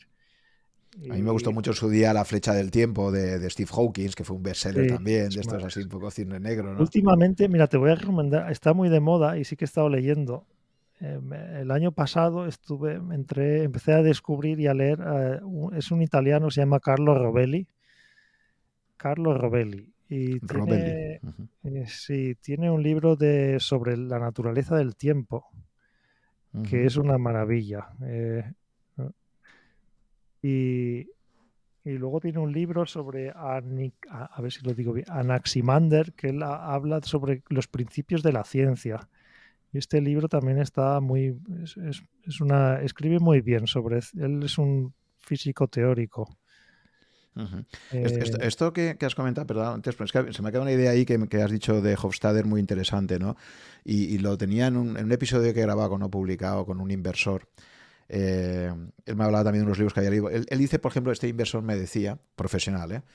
Que él eh, se, se, empezaba a encontrar mal físicamente y entonces de repente dice que y entonces intuía que algo en su cartera de inversiones no estaba bien, ¿no? Entonces decía, cuando me empieza a doler, es como yo decía, esto es como cuando el tiempo, ¿no? Que notas que va a haber un cambio de tiempo, ¿no? Entonces él decía que él experimentaba físicamente eh, un, unos dolores y era como que, y entonces claro, se ve que hay unas teorías de que todo, al final todo, todo, todos nuestros sensores corporales es, es, como una especie de cerebro distribuido, ¿no? Que no solamente es lo tengamos aquí arriba, sino que entonces eh, puedes tener indicadores de que algo no va bien eh, en partes de tu cuerpo, ¿no? Y, entonces decía, yo, yo cuando me levanto y siento, siento ciertos dolores, enseguida me voy a mirar la cartera y digo, aquí hay algo que no funciona, algo que, que me preocupa. Sí, igual hay algo misterioso que hay gente que se piensa que es, pero nunca se sabe. Los seres humanos, no sé.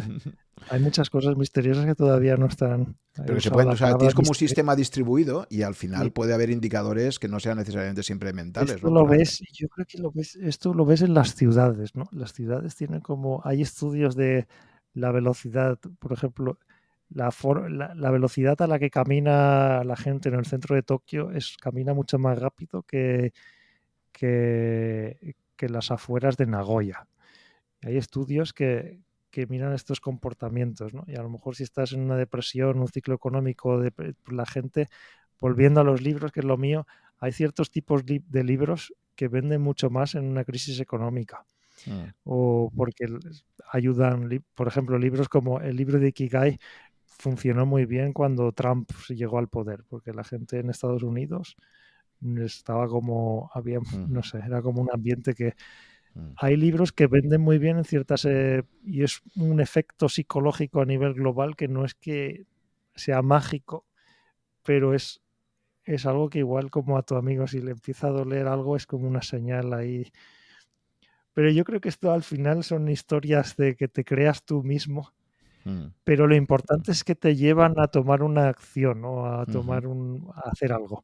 Entonces al final empiezas a creer, es un self-fulfilling, empiezas a creer que a tu dolor de espalda te está ayudando a, tomar mejores decisiones.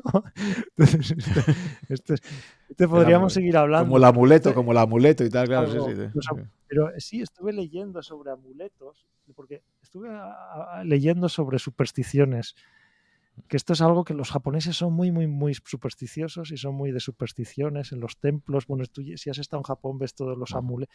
Los templos no es de ir ahí a escuchar a, al cura decir misa, sino que tú vas y compras tus amuletos.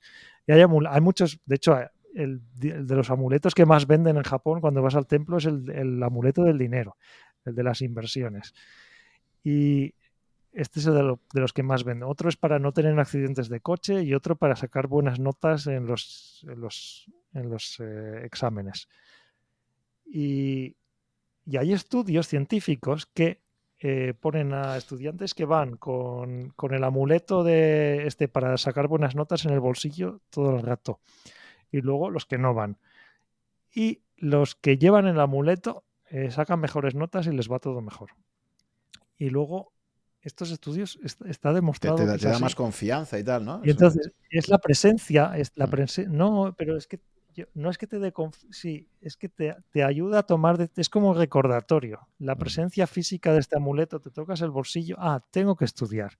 Se acerca el examen. O si tienes, en Japón son muy famosos los, los, de hecho yo tengo aquí detrás, hay un, es un dios de la, de la suerte que está aquí y se supone que está ahí y me va a dar suerte, pero vete tú a saber.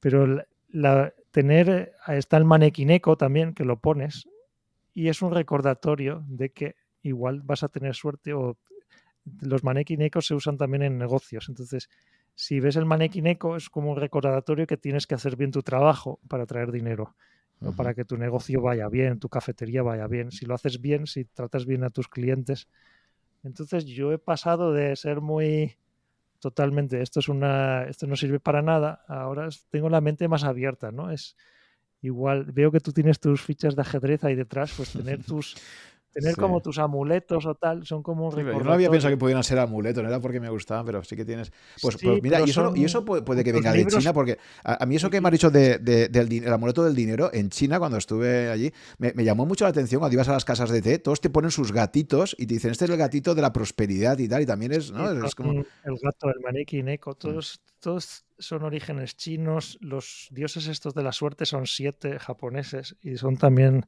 vienen de origen chino, japonés, están todos mezclados.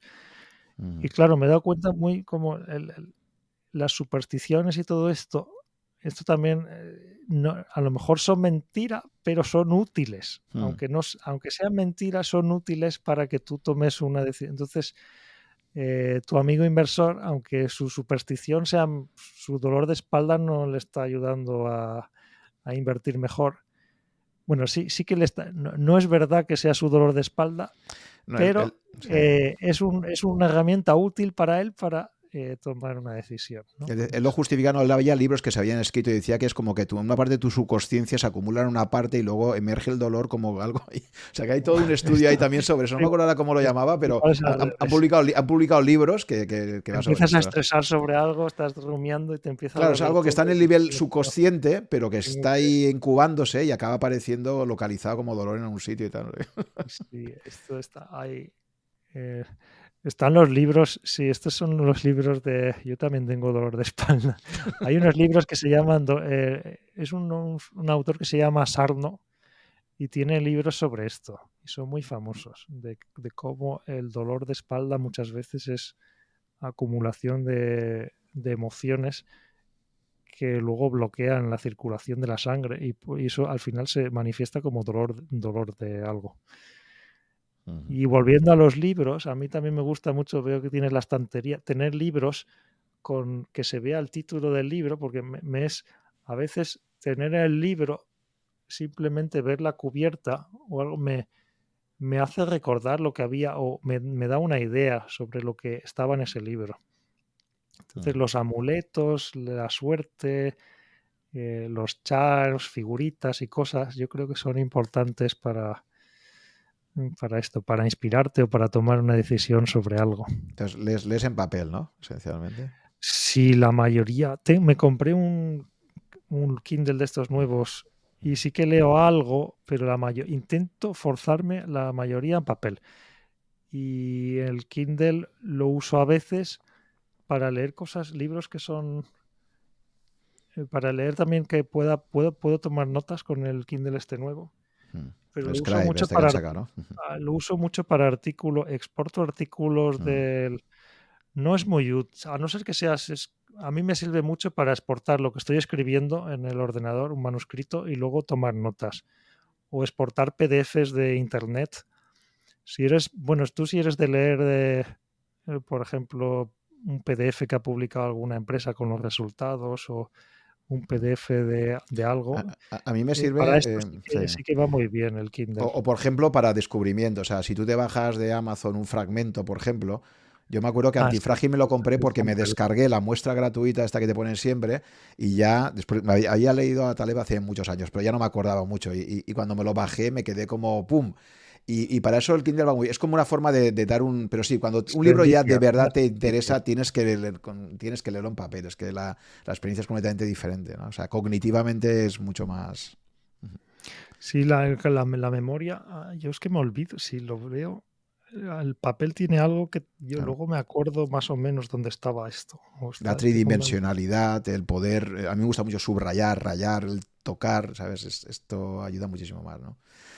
Oye, Héctor, pues nada, ha sido fantástica eh, nuestra conversación, creo que hemos disfrutado muchísimo y espero que nuestros oyentes también eh, hayan sido, si han llegado hasta aquí al final es que tienen la paciencia para, son como nosotros, ¿no? Porque yo siempre digo que para mí, a mí me gusta que mi podcast sea una especie de, si tú vas a una cafetería a hablar con alguien que tiene cosas interesantes que contar y estuvieras un poco ahí escuchando esa conversación, ¿no? Pues eh, un poco es esto, ¿no? Sí, pues hemos estado, hemos estado en una cafetería la mitad ahí, la mitad aquí en Okinawa. Muchísimas gracias por, por haberte prestado a, tener este, esta conversación. Un honor estar aquí contigo y con todos los que nos han escuchado. Hasta una próxima ocasión, Héctor. Un abrazo. Hasta luego. Gracias por llegar hasta el final de esta conversación. Espero que te haya gustado y hayas aprendido algo escuchándola. Ya sabes que si estás interesado en estos podcasts, puedes suscribirte a mi blog, que está en rankia.com barra blog barra suc, y ahí te iré comunicando, si estás suscrito, por correo electrónico, las novedades cada vez que se publique un podcast nuevo o que organice quizás un webinar con algunos invitados. También te agradeceré si te gustan mis podcasts que pongas un comentario o un me gusta en alguna de las plataformas disponibles tipo Apple, Evox o YouTube para ayudar a descubrirlo a otras personas con intereses similares a los tuyos. Muchas gracias por tu fidelidad, si me sigues desde hace algún tiempo y si me acabas de descubrir, espero que te resulte interesante y puedas escuchar algunos episodios más. Nos vemos en el próximo capítulo.